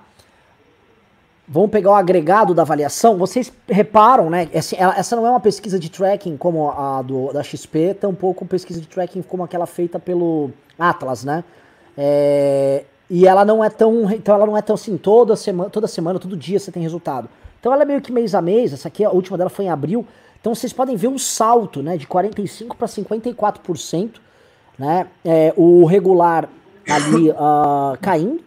E o bom e o ótimo ficando estável, lembrando que muita gente diz que essa estabilidade no, no, no bom e ótimo se dá por conta do, do, do benefício de 600 reais do Bolsonaro, que não tem muito futuro. Pode tirar da tela, Didi. Vamos voltar aqui. Né? O, o- assim, é mais uma demonstração clara, né? os números demonstram que é, a queda de Bolsonaro vem vindo a cavalo, e é um cavalo supersônico aí.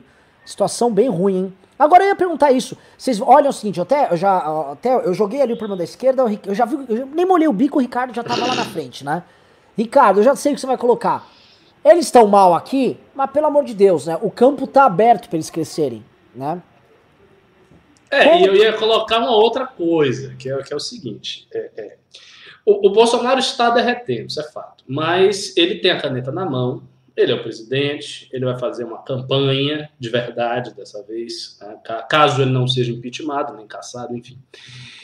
E o, o ponto é quanto do voto que poderia ser do Moro ou de algum outro candidato de centro-direita, Bolsonaro não vai tirar. Porque é- é- essa é uma pergunta que a gente tem que se fazer. Quanto desse voto ele não vai tirar? Então, assim, esse campo ele vai ficar muito dividido. E quando for o segundo turno, quem vai para o segundo turno? Vai o Moro e o Bolsonaro para o segundo turno? Não vai. Acho, acho muito improvável isso aí. Muito estranho. Não vai ter nenhum candidato de esquerda. Então, provavelmente, vai algum candidato de esquerda, que a gente não sabe qual é, para o segundo turno. E aí ele vai com quem? Porque se ele for com Bolsonaro, a esquerda vai ganhar. Muito provavelmente. Por quê? Porque a rejeição do Bolsonaro está muito grande. Então a esquerda joga com a ideia de ir para o segundo turno com o Bolsonaro.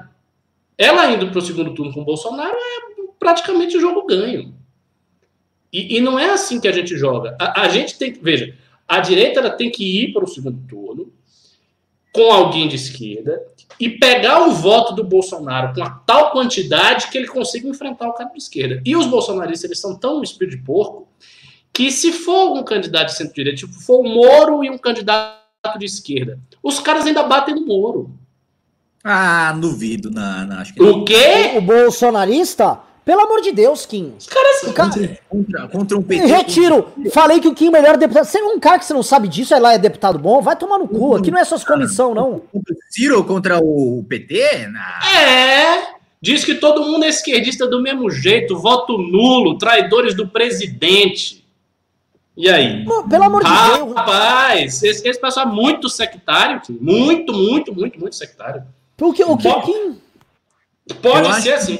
Ah, Eu acho que indo o Moro pro segundo turno, a galera. Primeiro que no primeiro turno já, se realmente se desenhar o Moro indo pro segundo, os deputados, os influenciadores, os deputados, os influenciadores não, é, bolsonaristas, vão colar no Moro. Vão, mano, do mesmo jeito que eles quiseram surfar o não, eu- isso eu acho. Isso eu Eu concordo. acho. Concordo com você, também acho. Os deputados vão. Tanto que eles já preparam esse campo, quando eu, quando eu debati com o Márcio Labre, por exemplo, que é um cara, não é nenhum gênio, né? É o baixíssimo clero ali do bolsonarismo.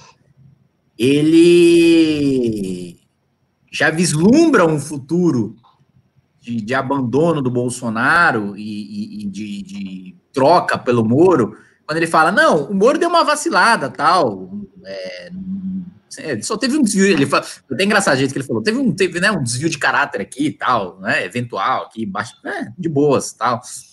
É, mas a gente perdoa ele no futuro pela trajetória do passado tal. Então, é, eu acho que eles já, já preparam isso daí e já tem, deu- enfim, os deputados bolsonaristas que já estão na ala bivarista já né, abandonaram completamente o Bolsonaro e já se agarraram no Moro. É uma gente que não fica órfã, né? Uma gente que não Uhum. fica, não fica sem ninguém. Sempre está sob o guarda-chuva de alguém. Então, eu acho que ainda mais no segundo turno, e ainda mais lembrando que, que aquele sentimento de campanha, né? Agora vai, aquele sentimento de polarização também, né? A, a pressão, eu lembro a pressão, claro, foi num cenário diferente. Mas vocês devem se lembrar a pressão que o João Amoedo sofreu por falar que não ia declarar o voto. Demais. Ah, lembrando, tá? Horrível, Só, posso fazer um parênteses? Gente. Katsu. Só queria fazer um parênteses, tá? João Moedo convidado deve vir no MBL News essa semana. Fiz o convite. Uau! Uau. Tá? Prossiga, prossiga aqui.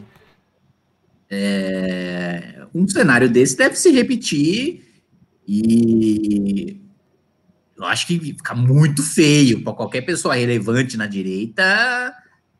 é, talvez menos feio não se posicionar por causa da experiência Bolsonaro, mas se posicionar pelo nulo ou pelo candidato da esquerda, eu sou, sou não sei não essa análise aí de vocês. Não, olha só, eu concordo com, com você quando você fala que os deputados, esses eles vão se aliar mesmo ao Moro, eles, se ali- aliariam. Então, esse pessoal que tem patente, coronel fulano, já- sargento não sei quem, A gente, é, É, é, não, esse pessoal todo ia se acoplar ao Moro, correto. Só que essas pessoas, elas não, elas não movimentam a opinião bolsonarista nem o Lavete. Não são elas. Elas estão na onda mesmo, elas não movimentam essa opinião, não. Então, não acho que elas têm essa influência. Quando eu falo o pessoal que não iria estar com o Moro, é esse pessoal Olavete, bolsonarista, muito doutrinário, que está aí, de- desses blogs todos de Olavo, não sei o quê, Alan dos Santos, companhia. Esse pessoal todo que está aí, eu acho que esse pessoal ia partir para um- uma situação do de tudo ou nada, dizer que a eleição era uma fraude, que aquilo tudo é uma palhaçada, que não tem sentido a eleição, que tanto faz botar qualquer um, bota um esquerdista mais, um esquerdista menos, o negócio é voltar para alta cultura. Eu não acho que eles iam fazer o discurso, ah, não, real- realmente, infelizmente, agora é o Moro ou, ou, ou o Ciro, a gente vai ter que fazer um apoio ao Moro e vamos. Não, não sinto Eu eles acho, com essa que o predisposição. próprio Olavo, o próprio Olavo já ia querer impor uma ascendência. Claro que ele sabe que não ia conseguir, ou pelo menos, não, às vezes ele acha que conseguiria. Mas impor uma ascendência ali sobre o Moro e falar: ah, não, agora Brasil é Sérgio Moro. Quem está contra o Moro está contra o Brasil, é um vagabundo, um canalha comunista. Se o, isso, isso é um ponto interessante. Se o Moro abrisse esse espaço, pode ser que sim. Se, se o Moro resolvesse chamar o Olavo, trazer o cara, fazer um, um hangout com o Olavo, Ah, mas eu não é- consigo. Eu não. É isso que eu ia dizer. Eu não consigo enxergar o Moro nessa posição. Como eu não enxergo o Moro nessa posição, eu não enxergo esse desdobramento que você está citando. E, e assim, o, o, o, a preocupação do olavismo é manter uma hegemonia sobre um determinado setor da opinião pública. E qualquer Sim. grupo, e qualquer força política, qualquer expressão que nasça e que acabe invadindo esse universo dele, ele vai atacar. Como inimigo. Ele vai atacar, como, e muito mais do que a esquerda. E digo mais, vocês já viram o Olavo nos últimos tempos, de um ano pra cá, elogiar o Moro? Eu não vi. Vocês já viram ele elogiar o Ciro? Eu vi várias vezes. É muito. Ah. É capaz do Olavo de Carvalho elogiar o Ciro Gomes e defender que o Ciro Gomes é um presidente melhor. Esse pelo menos ama a porra do Brasil. Do que o Moro, se isso representar um problema pra hegemonia dele, você vai ver a Com turma. Com o Ciro eu acho possível. Você vai ver Alan dos Santos defendendo o Ciro Gomes, se for o caso. O, o, lance deles é sabotar todas as outras iniciativas, porque nenhuma iniciativa democrática tal vale a pena, e eles vão eles são só que tocar o Bolsonaro para fora, a meu ver, para manter esse discurso de enfrentamento ao establishment, de rebelião popular, somos o povo, com alguns atores que eles já têm e com a militância que eu acho que eles vão usar o, o, o, o Bolsonaro como burro de carga para carregar essa militância, aí eles pegam a carroça, tocam o burro para fora que é o Bolsonaro e aí vão levar embora. E põe um cavalo Exato. lá cavalo na frente. É, é isso, você resumiu tudo. A imagem é perfeita, é isso mesmo. Eles vão usar o cara para puxar, tá puxando, depois joga ele para trás e bota qualquer outra coisa. Eu também acho. E em relação ao Ciro, sim, é possível que isso aconteça. Até porque o Ciro e o Olavo tinham antigamente uma relação boa, uma relação respeitosa, não era uma relação de antagonismo. Eles tinham uma relação respeitosa da época dos fóruns da liberdade que foi a primeira grande arena de debates do liberalismo brasileiro. E o Fórum da Liberdade tinha uma característica: ele era muito democrático. Então, tinha gente de esquerda, tinha gente nacional desenvolvimentista, tinha o Ciro Gomes lá no Fórum da Liberdade, o Olavo participava muito. Então, eles tiveram uma boa relação a partir dali. Eu não sei porque, recentemente, o Ciro fez um vídeo metendo pau no Olavo, né? Um vídeo assim que ele meio que despreza o Olavo. Então, assim, já fez assim um movimento. Mas isso é uma coisa que, no fim das contas, dá para ser corrigido. Agora, o Ciro não vai querer também esse apoio, porque ele se queima com toda a esquerda. Ele já é um cara que, dentro da esquerda, já tem algumas dificuldades, né? Coronelzão, meio homofóbico, gosta de xingar os outros viado. Não é exatamente a pessoa mais palatável do mundo. É que hoje a esquerda está meio que botando uma venda para não enxergar essas características do Ciro, que são claras e ostensivas, meio que desprezando isso aí por conta do, do, do fracasso do PT. Mas não é, não é um cara que também faria esse movimento para se aproximar de ninguém da direita. Ninguém da direita. O, o Ciro iria atacar a direita com toda a força. Assim como o PT também atacaria a direita com toda a força. Agora, confesso que existe um movimento dele de aproximação, sabe com quem? Conosco. Tirando, obviamente, a questão do, do Holiday e tal. Nos citou, ah, não, é? É, nos citou três vezes nas lives dele. Três vezes já. Eu sempre recebo, contexto? né? Contexto de. Veja só numa questão de uma frente ampla, querendo ou não, discordem tudo que eles dizem, mas o MBL está indo contra Bolsonaro, o MBL está defendendo a democracia aqui. Nesse contexto, o MBL, o MBL se posiciona de forma diferente dele, né? Colocando assim, vamos participar de uma frente ampla e não sei o quê, e até o MBL tá vindo e tal, mas ele não colocou é, como essa turma, certa turma da esquerda coloca, aquela coisa, igual o Felipe Neto, tipo, até o Witzel, tipo, até aquele fascista sim, sim, sim, sim, sim, até ele esses botou, É, é, ele botou de um jeito, tipo, o MBL, que eu discordo tudo, pediu impeachment, né, tal, uh, ressaltou o ato de pedir impeachment. É, e não é uma só É, e eu tô comentando um negócio, posso falar um negócio bizarro com vocês, a gente tá falando de Ciro Gomes aqui, vocês acreditam que eu sonhei hoje com o Ciro Gomes também? Pronto, acabou. Agora é. Eu juro. Cadê o Constantino para cortar essa. Não, o Constantino tem que fazer Vai dizer o disserzinho da Vila Madalena, que é fazer, que o seu Gomes. Ele tem sonhos, sonhos coloridos a cueca melada com o sonho do Ciro Gomes. Ah, não, não, não. Primeiro já vem falar de indústria, agora vem falar de sonhos molhados com o Ciro Gomes. Ah, Renan Santos. Eu vou te falar o que que é. O, Rica, ó, o Ricardo, o Ricardo vai saber. O Ricardo vai interpretar meu sonho aí, tá? Eu sonhei que eu tava com uma turma de pessoas, nada a ver. E aí tem uma, tinha uma, uma descida de tipo um sítio, né? Uma, uma chácara. E aí ela dava numa florestinha. E aí, só que o, o, a rua. Foi pego na florestinha pelo Ciro. Calma, calma, o Ciro não aparece aí. E tinha uma turma de pessoas, e elas ficavam tentando fazer slide com o carro, e aí elas caíram na floresta e eu fui lá para resgatar. Eu tirei as pessoas da floresta tal. Só que é, a, toda a tônica do, do, do, sonho é que essas pessoas tipo, praticavam esporte de ficar derrapando, não só carro, mas patins, qualquer coisa. Aí a gente foi para um prédio abandonado para fazer isso, que era um suposto prédio de escritórios. No prédio abandonado, as pessoas começaram a tacar pedra na gente. Eu falei, não, vamos pra trás. Pô, estão tacando pedra na gente. Aí veio o tipo um morador de rua, que era o tipo o síndico do prédio.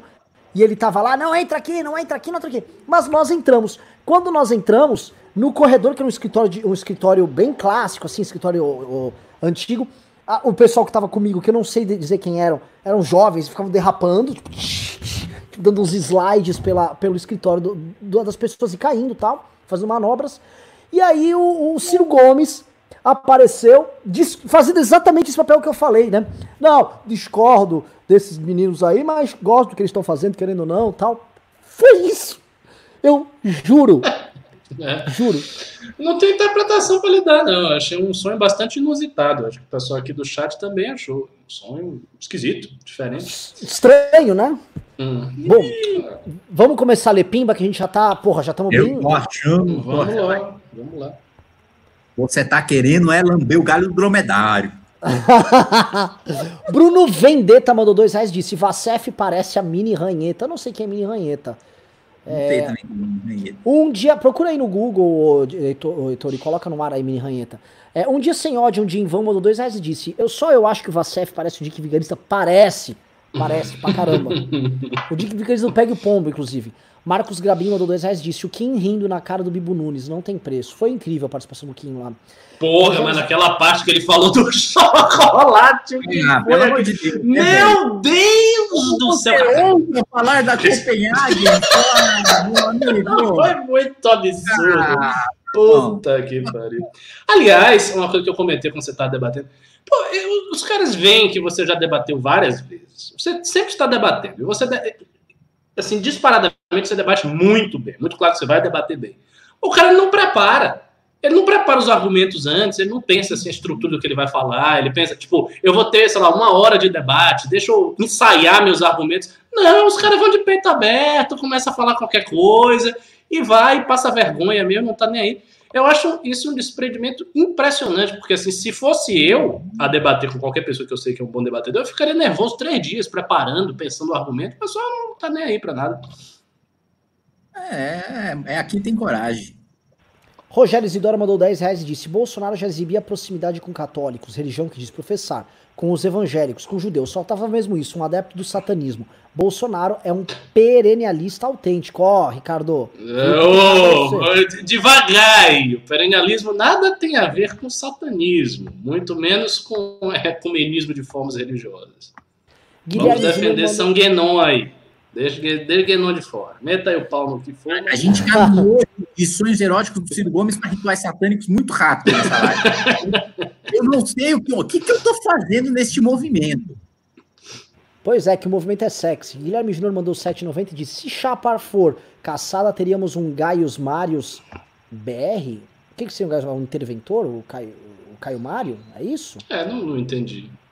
É, o Caio, Caio Mário é aquele que foi, foi um dos foi cônsul em Roma, né? É, mas eu, acho que, eu acho que se a chapa for caçada, é o cenário mais provável que o exército, quer dizer, as Forças Armadas não aceitam a cassação. Olha, não, vamos tocar o governo normal. Anotem aqui, tá? Se a hipótese que derrube Bolsonaro for a, a, chapa caçada, a chapa não será caçada, ou ela será caçada parcialmente, que vai surgir do nada.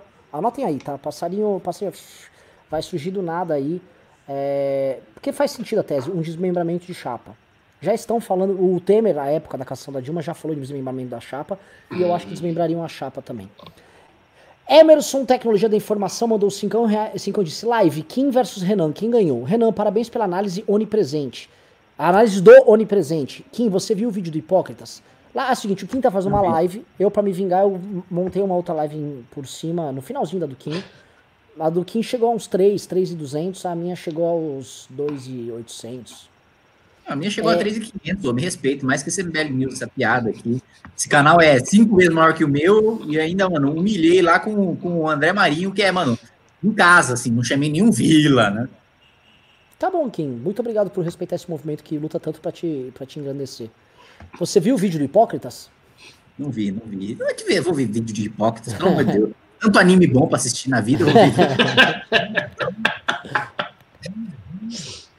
Tanto dragão aí, mano, superpoderes, poder da amizade, tanta gente, mano, é, que lembra do treinamento com o mestre, é, é, é, é sofrendo, né, e protagonistas burros e esforçados que, que querem muito chegar no objetivo, né, seja ser rei dos piratas, seja ser Hokage da aldeia da Folha, seja ser o rei mago, é sempre assim, o protagonista burro, bem-humorado, esforçado, é isso.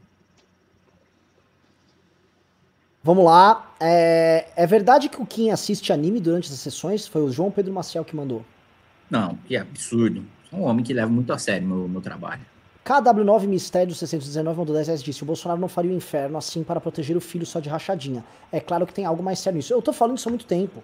Se fosse é. uma coisa tão pequena que, que, que, os panistas falam, o Bolsonaro ia do, adotar o mesmo discurso dos panistas e falar: Isso é só uma rachadinha de merda do meu filho, o problema dele que paga essa merda, não tem nada a ver com isso, jogo segue. E eu vou falar um negócio, tá? Sabe quem, quem tá nessa tese também, que falou muito bem, foi o Reinaldo Azevedo. Ele falou: olha, sorte a do Brasil, que o Bolsonaro é um cara apegado aí às rachadinhas, ele tem sujeira no cartório e tal, pra, pra não ser um fanático e não ser um cara que poderia levar à frente a agenda do olavismo e tal. É, aí sim o perigo estava dado. Leonardo II mandou 10 reais e disse: Tenho sérias dúvidas se o Vacef armou esse teatro para tentar isentar o Bolsonaro ou ele realmente percebeu que ficar perto do Bolsonaro hoje é pior para ele. Eu acho que não. Ele tá adorando o Vacef. É.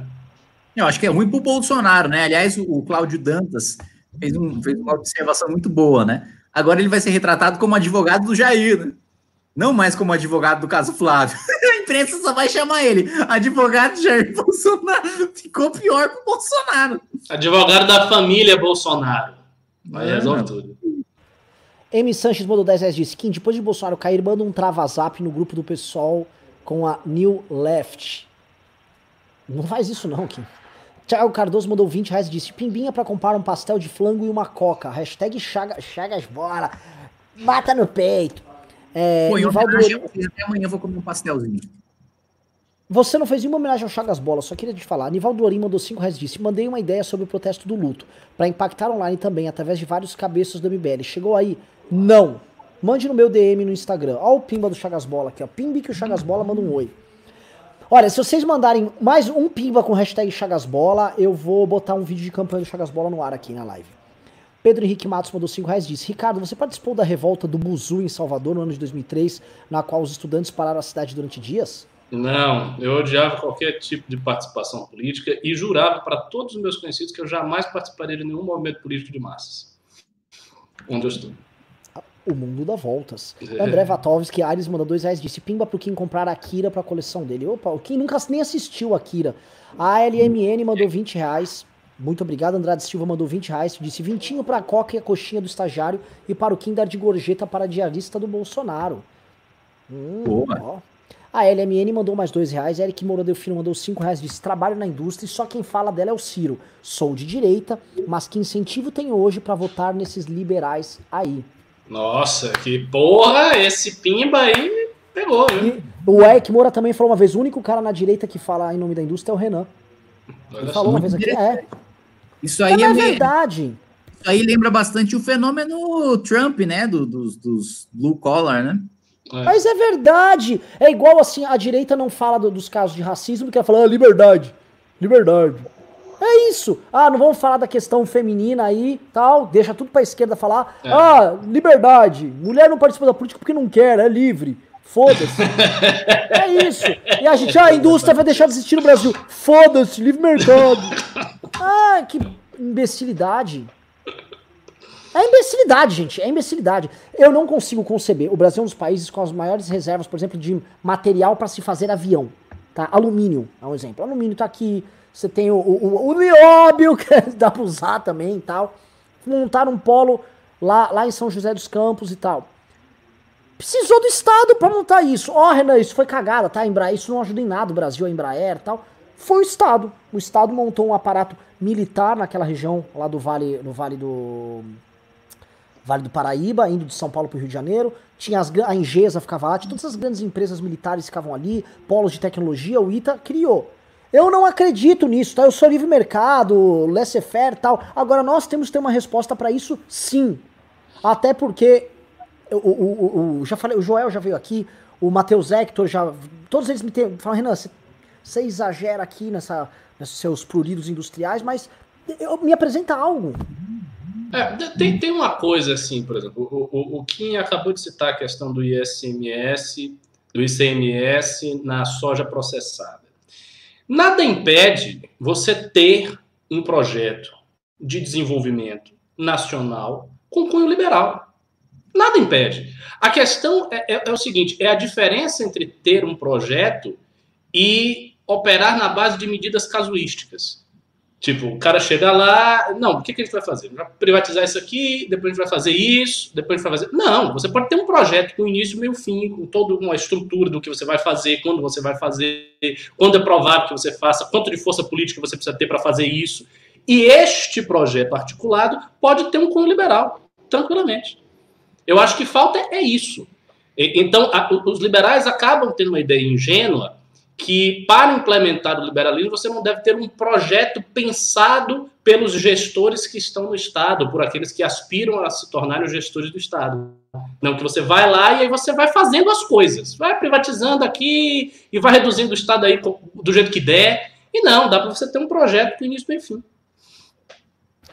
Xibit mandou 5 reais disse: Como avaliar as condições de da direita de se desvincular do bolsonarismo e se reerguer sem esta mancha. O é um pimbinha de 5 reais para fazer uma, uma, um MBL News inteiro sobre isso.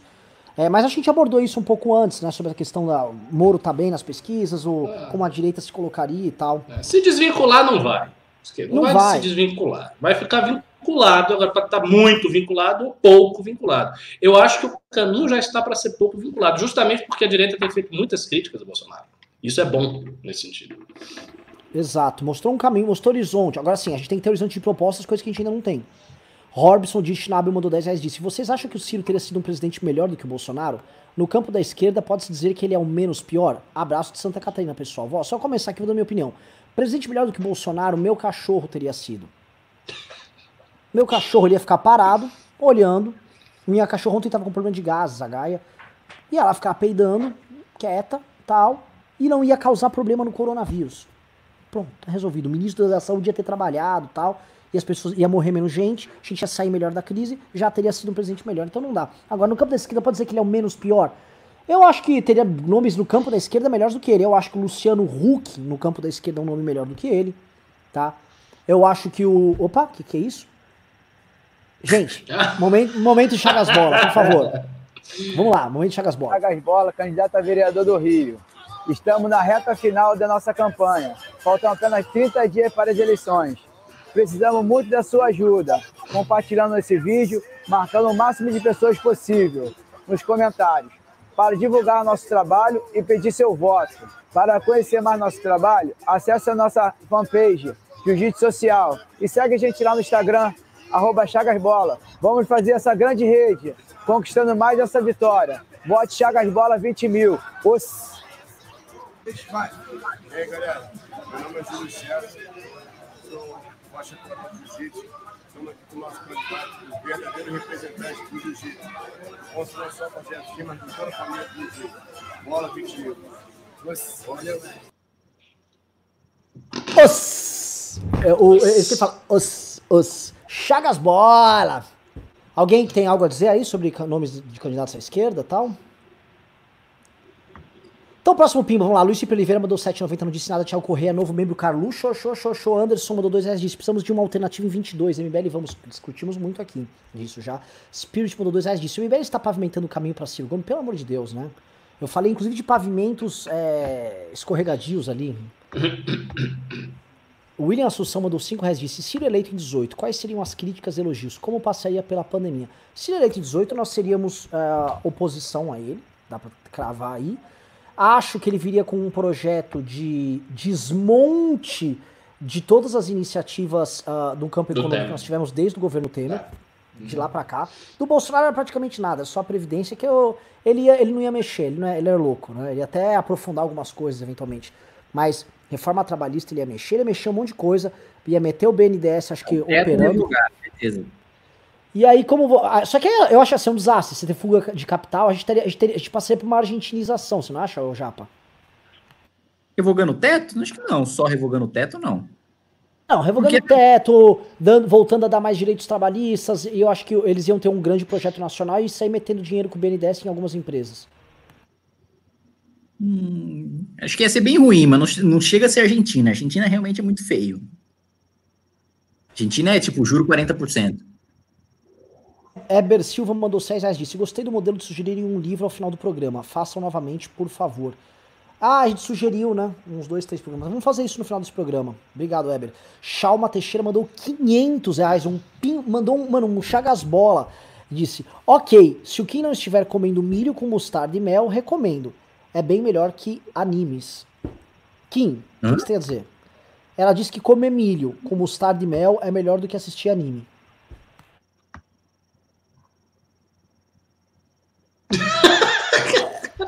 Comer milho com mostarda e mel é melhor do que assistir anime, anime. Mas isso quer dizer que ela gosta muito de, de milho com mostarda e mel? Exatamente. Tá bom. Posso falar uma coisa exótica que é gostoso de comer? Manga verde Não. com sal e pimenta do reino. Pode comer que é bom. É, Leandro O mandou 7,90 e disse: E o Moro mais Mandetta? O que acharam das postagens? Tá um zum zum zum aí do Moro montar chapa com Mandetta e Mandetta ser cabeça de chapa. O que, que você tá ouvindo desse zum zum zum aí, Katsumoto? Eu acho isso só. Blambosagem.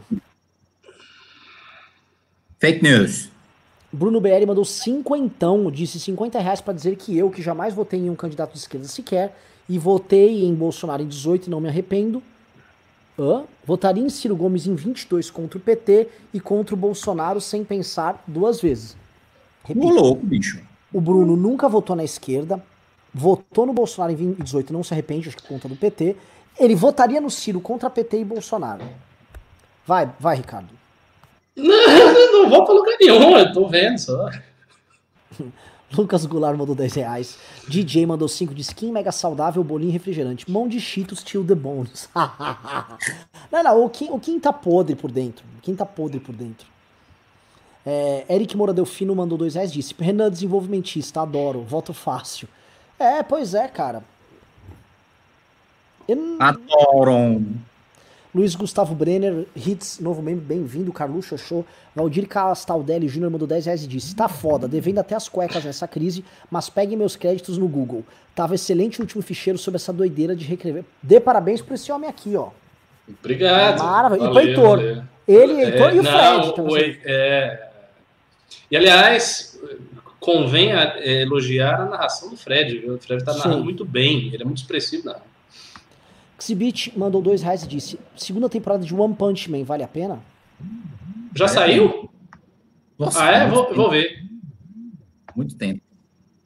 Você veja que até o grande professor Ricardo assiste animes, né? Então, quando você É, vê... esse, uma- esse eu vi, eu acho engraçado. Não é o do careca, que ele é forte pra chuva? né? Eu gostei. Isso, isso, isso. Aliás, eu tô gostando muito dessa linha de animes em que o, o personagem principal ele já é muito foda, já não precisa treinar nada. Hum. Você viu um anime chamado Kengan Ashura?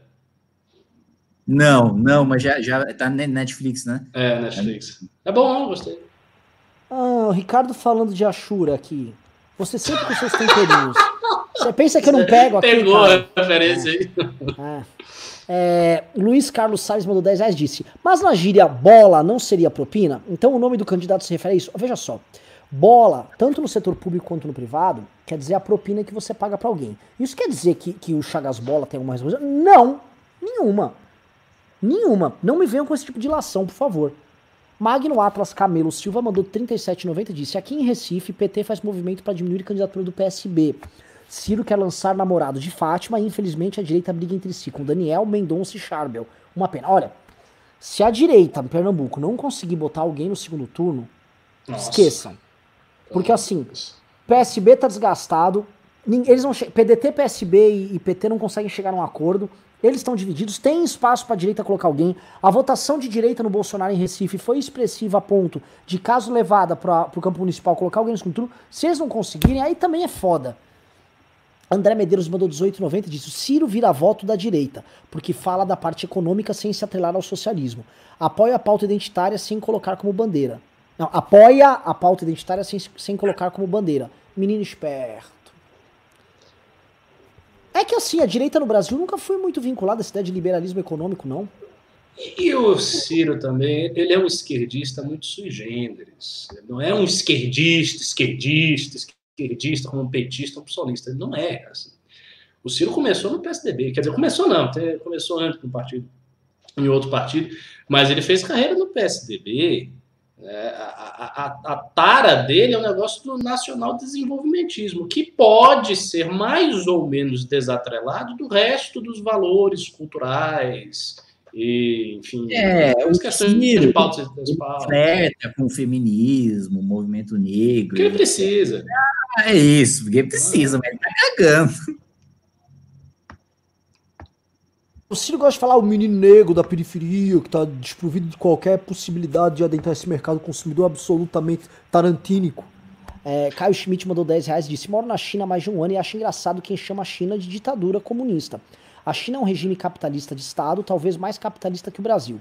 Ouço vocês todos os dias, sigam o filme. Bela pergunta do Caio Schmidt. Eu já vi o Winston Ling comentando assim: a China ela está num processo de inserção no sistema capitalista, sistema de consumo né? E com regras cada vez mais simples para você empreender lá, que não tem comparação com a gente nesse sentido, até porque até eles estão conseguindo inserir todo mundo nesse universo de mercado. Só que eles têm uma distopia aí de superestado que é muito complicado da gente amarrar aí. Mas peço a palavra dos demais colaboradores aqui do programa. É, assim, a China tem 50 mil estatais. Né? Você tem noção do que é isso? E todo o fomento da economia chinesa é feito através do Banco Central da China, do Banco Rural da China, de estatais.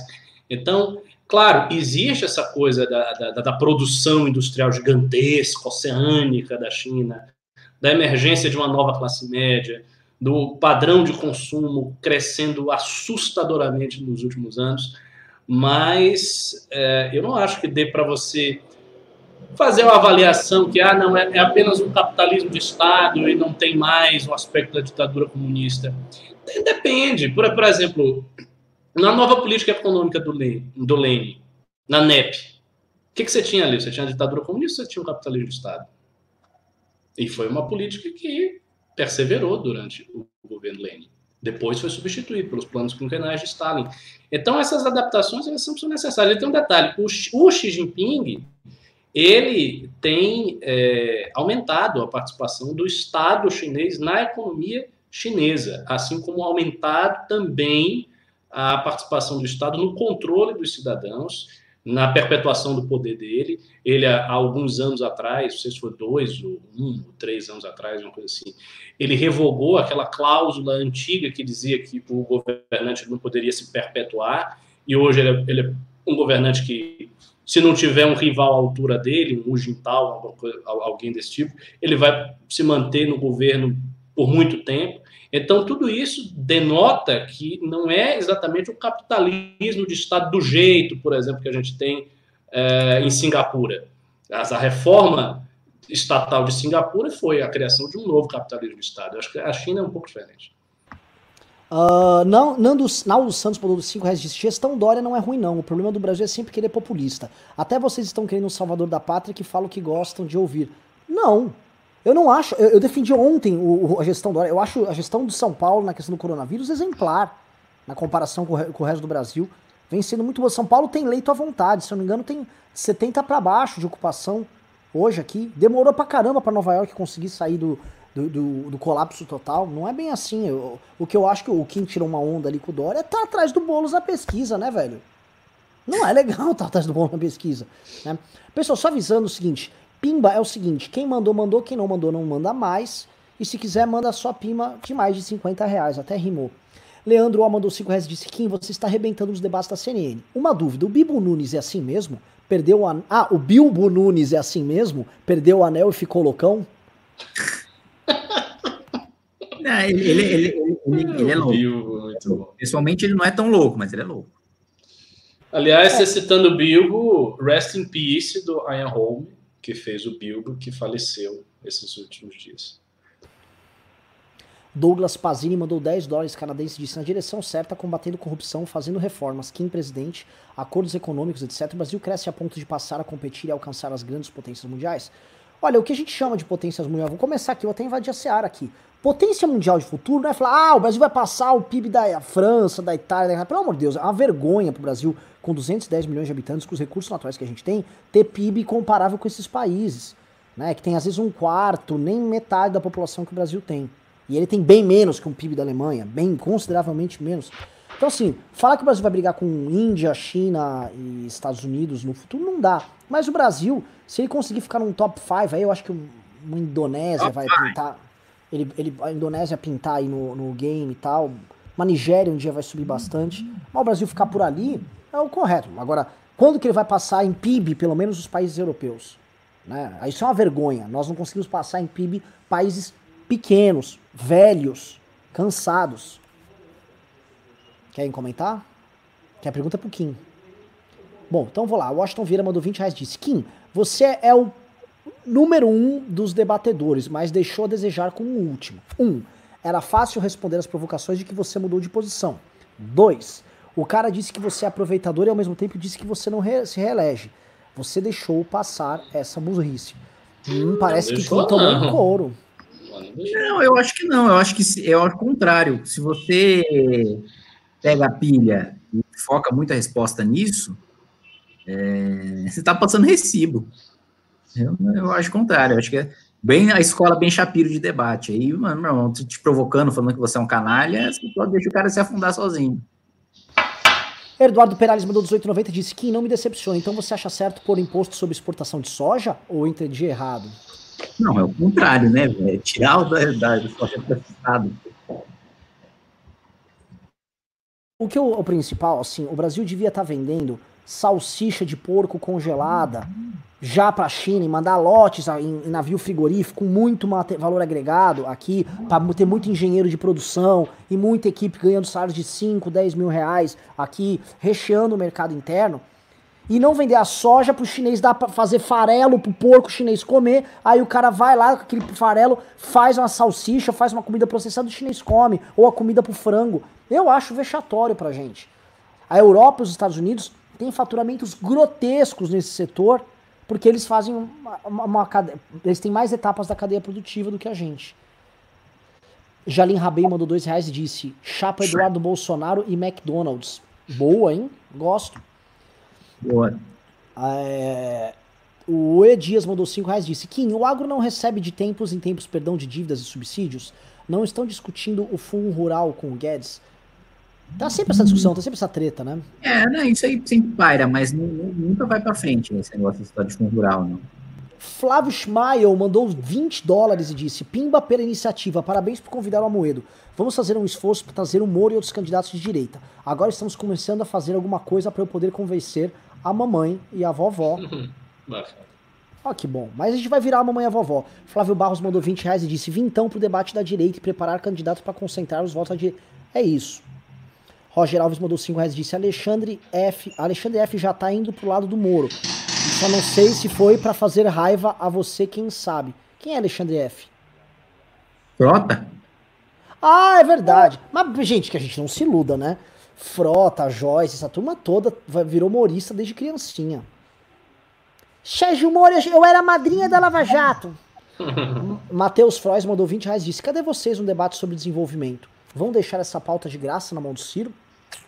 Se não colocarem alguém do nível MBL News para debater, a pauta vai ficar na mão de um Constantino. Hoje o Ciro leva meu voto por WO. Cara, uma das principais pautas, eu conversei esses dias, inclusive, mandei mensagem para Moedo para conversar sobre isso com ele. Acho que é legal a gente trazer ele no programa para isso. Sobre nós temos que ter uma, uma, um plano de saída da crise.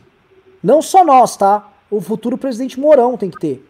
Uhum. Uma, um uhum. plano, como nós vamos sair da crise. Uma ponte para o futuro. Que nem que seja uma ponte para o passado para recuperar o que a gente perdeu na crise. Tá? Se for uma ponte para o passado, já, já, já, já é algo. Hoje não tem nada. E ficar essas conversas mole do Guedes, vou privatizar 500 trilhões aqui, parece, é só meme. Andrade Silva mandou 10 reais disse, mais dezinho em protesto contra a homofobia do Kim quando o Renan relatou o sonho erótico com o Ciro. Pois é, cara. Eduardo Vinícius LP mandou 5 reais disse, sou liberal, porém tenho detectado o sensacionalismo que me desagrada nas postagens do MBL contra o governo. Eduardo, por favor, se puder mandar um outro pimbinha falando onde estava, a gente gostaria de se policiar, mas eu não vejo o sensacionalismo. Leandro Ó mandou dois reais disse: Labre tá procurando o rumo da casa até. Ó, aquilo foi uma vergonha. Uh, Eduardo Vinícius mandou: O STF tem problemas, todos sabemos. Qual seria a forma democrática de combater este problema? Qual a proposta do MBL para resolver isso? A minha é, eu falo muito tempo, é tirar o Supremo do STF, é tirar o STF do Judiciário. É ser uma corte autônoma, como é na Europa, não é instância recursal. Só julga constitucionalidade, caso abstrato, quando provocado por aqueles legitimados lá, mesa do Senado, mesa da Câmara, presidente da República, PGR, não julga habeas corpus, não julga ação penal, é, não julga furto de sabonete. Ele, aí, aí a corte deixa de ser representante de interesses corporativos e de é. interesses políticos, né? Isso, Claros, isso. óbvios. Vira, vira, não é um órgão do judiciário, nem do legislativo, nem do executivo, como é o Tribunal de Contas e o Ministério Público. Mas aí o Kaká e o Vacef vão embora de Brasília também, né? E aí o Piantela fecha. Eduardo Vinícius mandou 5 reais. Com certeza foi o fim da operação. Foi, o, foi, uma das coisas que motivou o fim da operação Lava Jato.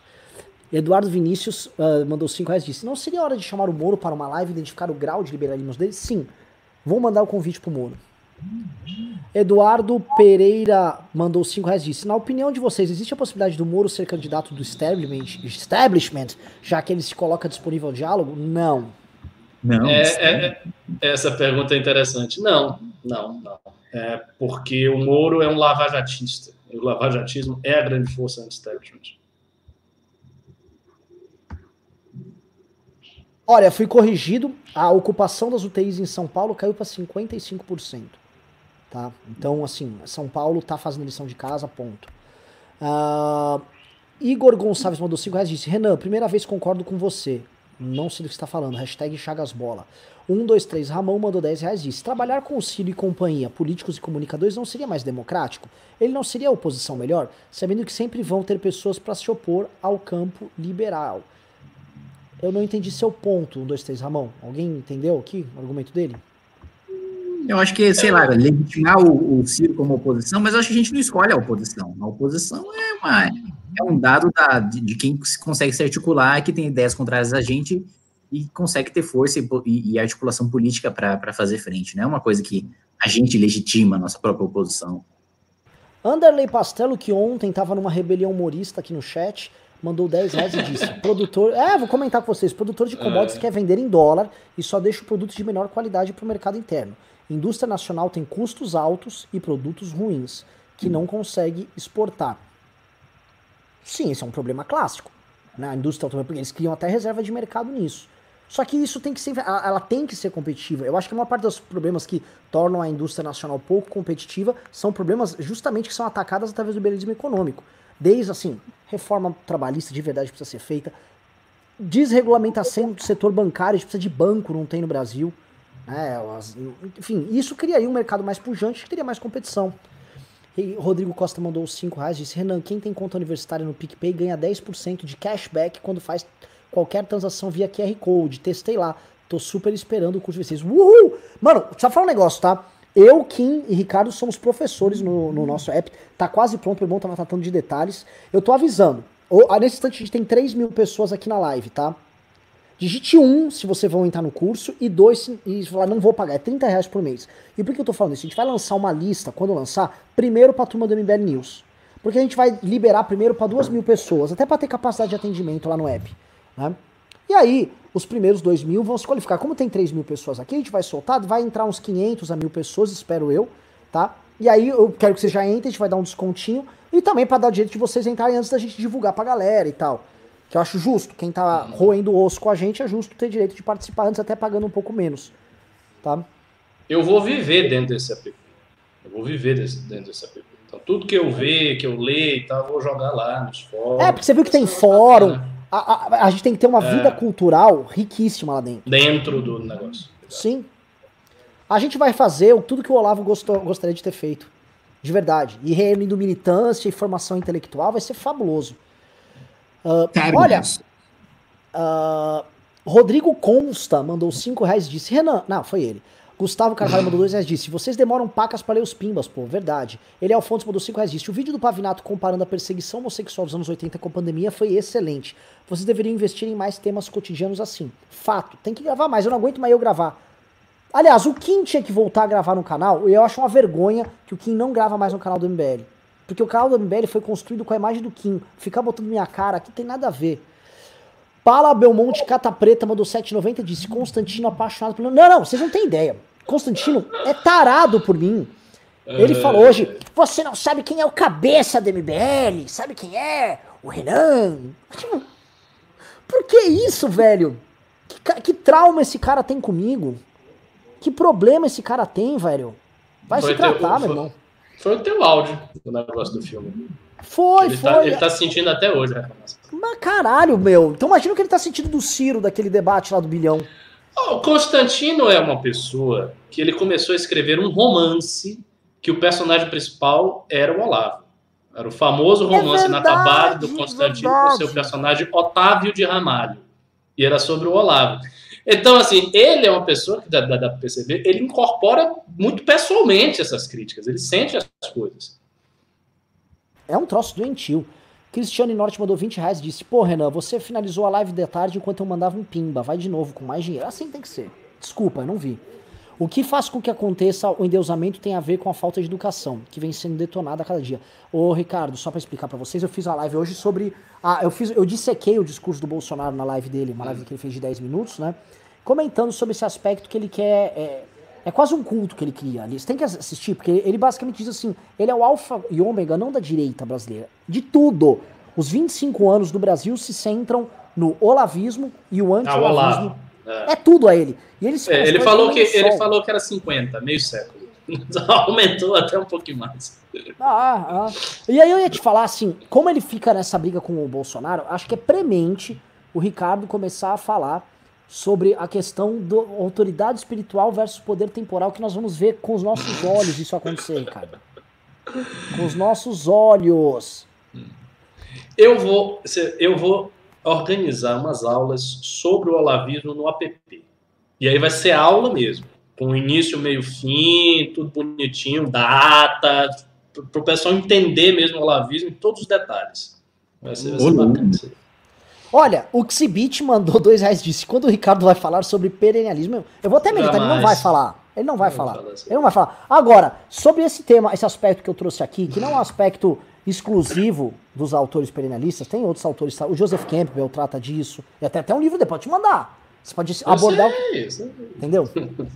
É, ainda aquele sítio com, com o Sarami lá, com, é, Tá dando a comemoração aí. é, é, é, mas, enfim, é um tema muito interessante. João Paulo Lima mandou 5 reais e disse: Comer manga com sal arrebenta o estômago, nunca mais tive coragem, é uma delícia. Eduardo Vinícius mandou 5 reais, tá terminando. Disse: Kim, queria entender a relação do DEM com o movimento liberal. Existe? Você tá feliz no DEM? Olha, o Ricardo vai explicar melhor que o Kim, mas Kim pode começar. Já existiu já, né? O, o, o PFL ele tinha uma parceria até com a Friedrich Naumann, né? Que é um instituto liberal alemão, e os, acho que os principais nomes do DEM estudaram estudaram liberalismo na Alemanha por causa desse convênio, né? Então o Efraim, acho sei que foi, o ACM Neto, sei que foi, o Mendonça, sei que foi, é, Aleluia, eu sei que foi, é, eu me lembro agora de cabeça esses, mas, mas ao longo do tempo e tal, depois que teve o- a, a briga com o PSD e, e depois da eleição do Maia, o governo Temer, vários deputados saíram do PSB, os deputados que votaram pelo impeachment do PSB foram para o DEM e tal. É, não- não- você tem, você tem, vamos lá, de uma bancada de 30, você tem uns 10 que tem uma visão mais liberal, mas não, não é uma visão consolidada, assim, do partido. Lembrando, É, você- só comentar uma curiosidade, tá? O DEM sempre fez parte da Liberal Internacional, que é uma liberal, é uma tipo uma internacional comunista de partidos liberais. É. Rick, quer comentar? O, o PFL foi a grande esperança do liberalismo quando, quando surgiu. Tanto que o professor Antônio Paim, no livro dele, História do Liberalismo Brasileiro, ele coloca o PFL como a grande iniciativa liberal dos tempos atuais, depois da UDN. E, e tinha alguns, é, é, alguns quadros muito importantes do PFL que eram doutrinários liberais mesmo. O, o Marco Maciel talvez seja o mais célebre de todos eles. Mar- Marco Maciel escreveu sobre liberalismo, muito que foi vice-presidente do Fernando Henrique. Só que o que eu acho que aconteceu com o partido é aquela coisa que pode acontecer com um partido novo. Hoje parece absolutamente absurdo o que eu vou dizer. Mas com o tempo é difícil você manter um partido ideológico. Por quê? Porque há uma espécie de penetração das oligarquias, das forças políticas não ideologizadas, sem, sem formação, e eles entram nos partidos e vão transformando os partidos numa coisa meio homogênea. Então eu acredito que isso aconteceu muito com o PFL. E curiosamente a esquerda consegue resistir a isso. Talvez pelo fato de ter muita teoria, eles seguram a mão. Se você pega, por exemplo, o PT, o PT ele é claramente um partido de esquerda, ele tem uma identidade de esquerda, os seus pensadores são de esquerda, tu, tudo isso. Mas na base, assim, na raia miúda, o vereador do interior do Goiás, do PT, não é de esquerda, não é de porra nenhuma. Muitas vezes é um, é um cara simplesmente um, uma liderança local, que não tem formação alguma. Eu acho que o PT e os partidos de esquerda conseguiram segurar isso, mas o PFL não. E aí se tornou um partido assim, assim. Olha, e, e, excelente ponto. Eu vi que o, um, dos, um dos pontos do Partido Novo em não querer ter vereadores em cidades pequenas é não criar dentro do partido uma massa de lideranças políticas que tem seus, seus, seus basicamente homens nas regiões ali e que professem é. um tipo de política genérica e não ideológica, né? E o, o cálculo que eles fazem é melhor ter vereadores em capitais que têm expressividade no debate público do que ter vereadores nessas outras cidades o que impede você também, por outro lado, de exercer política nas outras cidades. Mas e eu, aí... vejo um outro, eu vejo um outro problema também nisso, que é o seguinte, é, a esquerda consegue construir um trabalho ideológico nas cidades pequenas e também fazer com que eles atuem como base eleitoral para os projetos regionais maiores. Isso acontece. Eu vejo assim, eu estou em Vinhedo. O PSOL tem dois vereadores em Vinhedo, numa Câmara de Vereadores que acho que tem de 12 a 14 vereadores aqui. Uhum. Tá? É muito expressivo. O pessoal é gigante aqui. Pessoal tem dois vereadores numa Câmara, Câmara Municipal pequenininha. Né? Então o que, que a gente tem? Né? O PSOL tem aqui uma base para quando um deputado, candidato a deputado estadual federal do PSOL vem aqui para Vinhedo e porra, ele vai ter voto aqui, tem trabalho para apresentar. Agora, como conjugar essa, essa consistência? Esse é o grande desafio. O PSOL consegue, eles são eles são eles são os chablau, velho.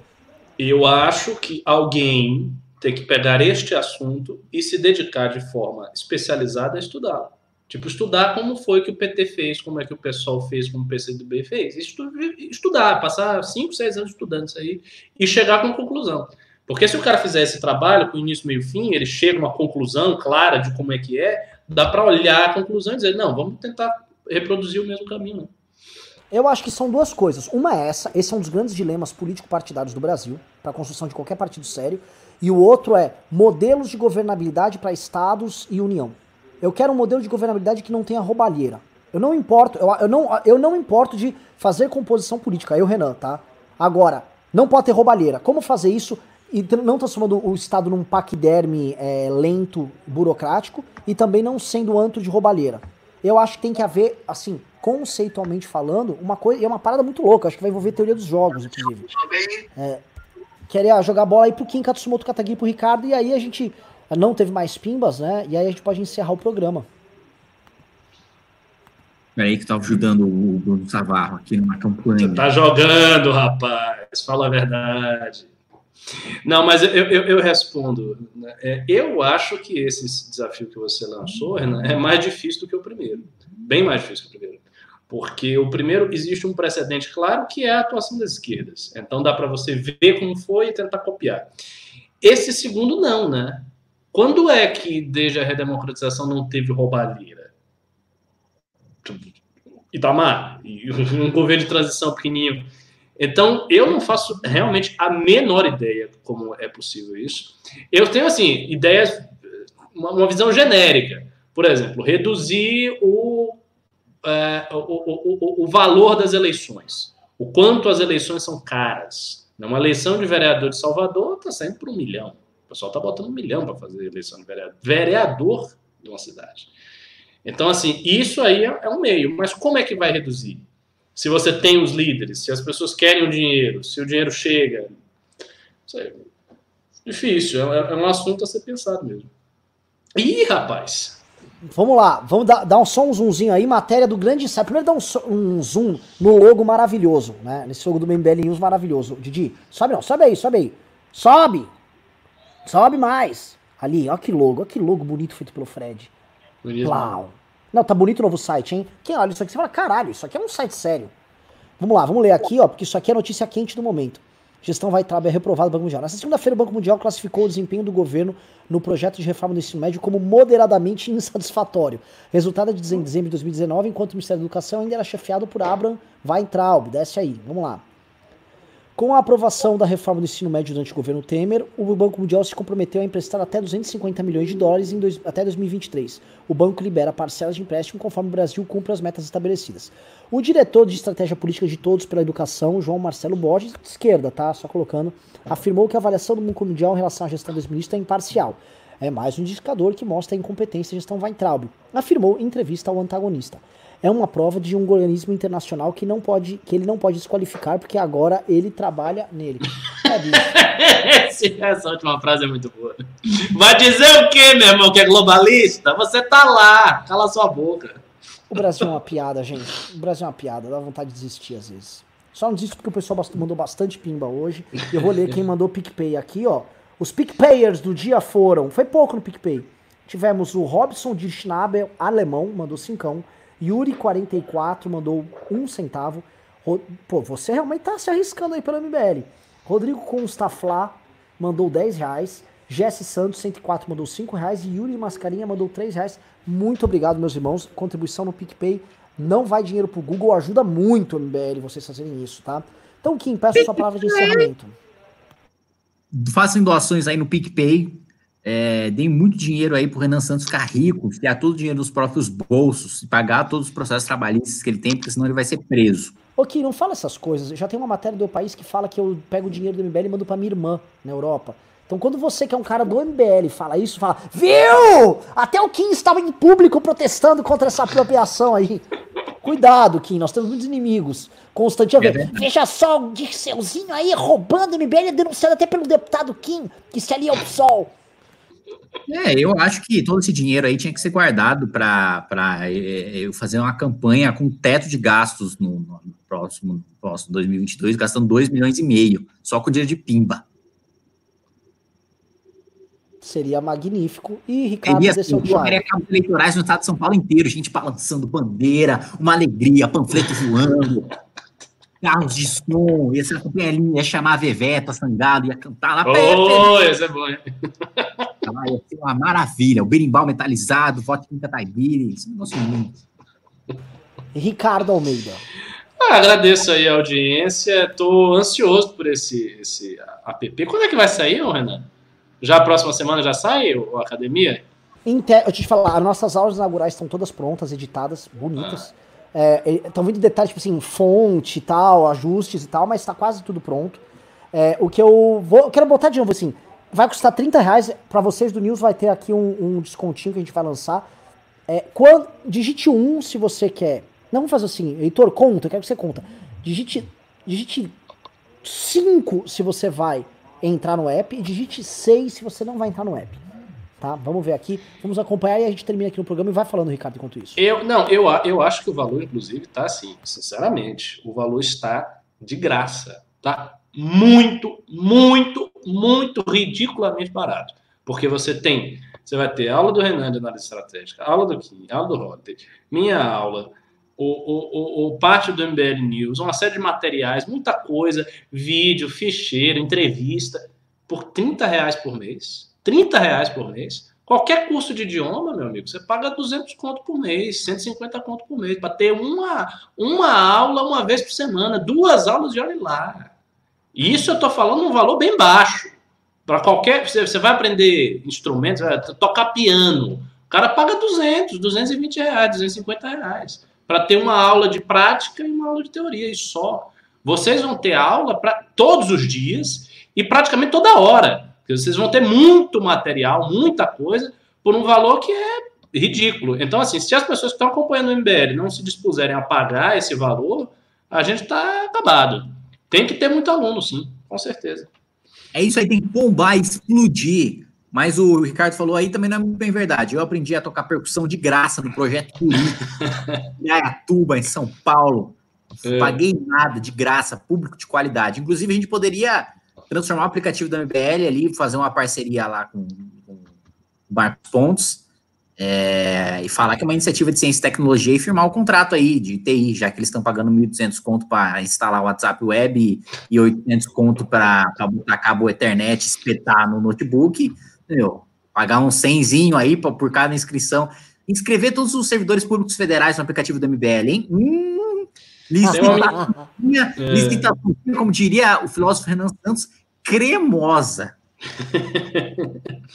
Tem uma menina aqui que está dizendo: ah, pena que eu não trabalho. Peça para os seus pais.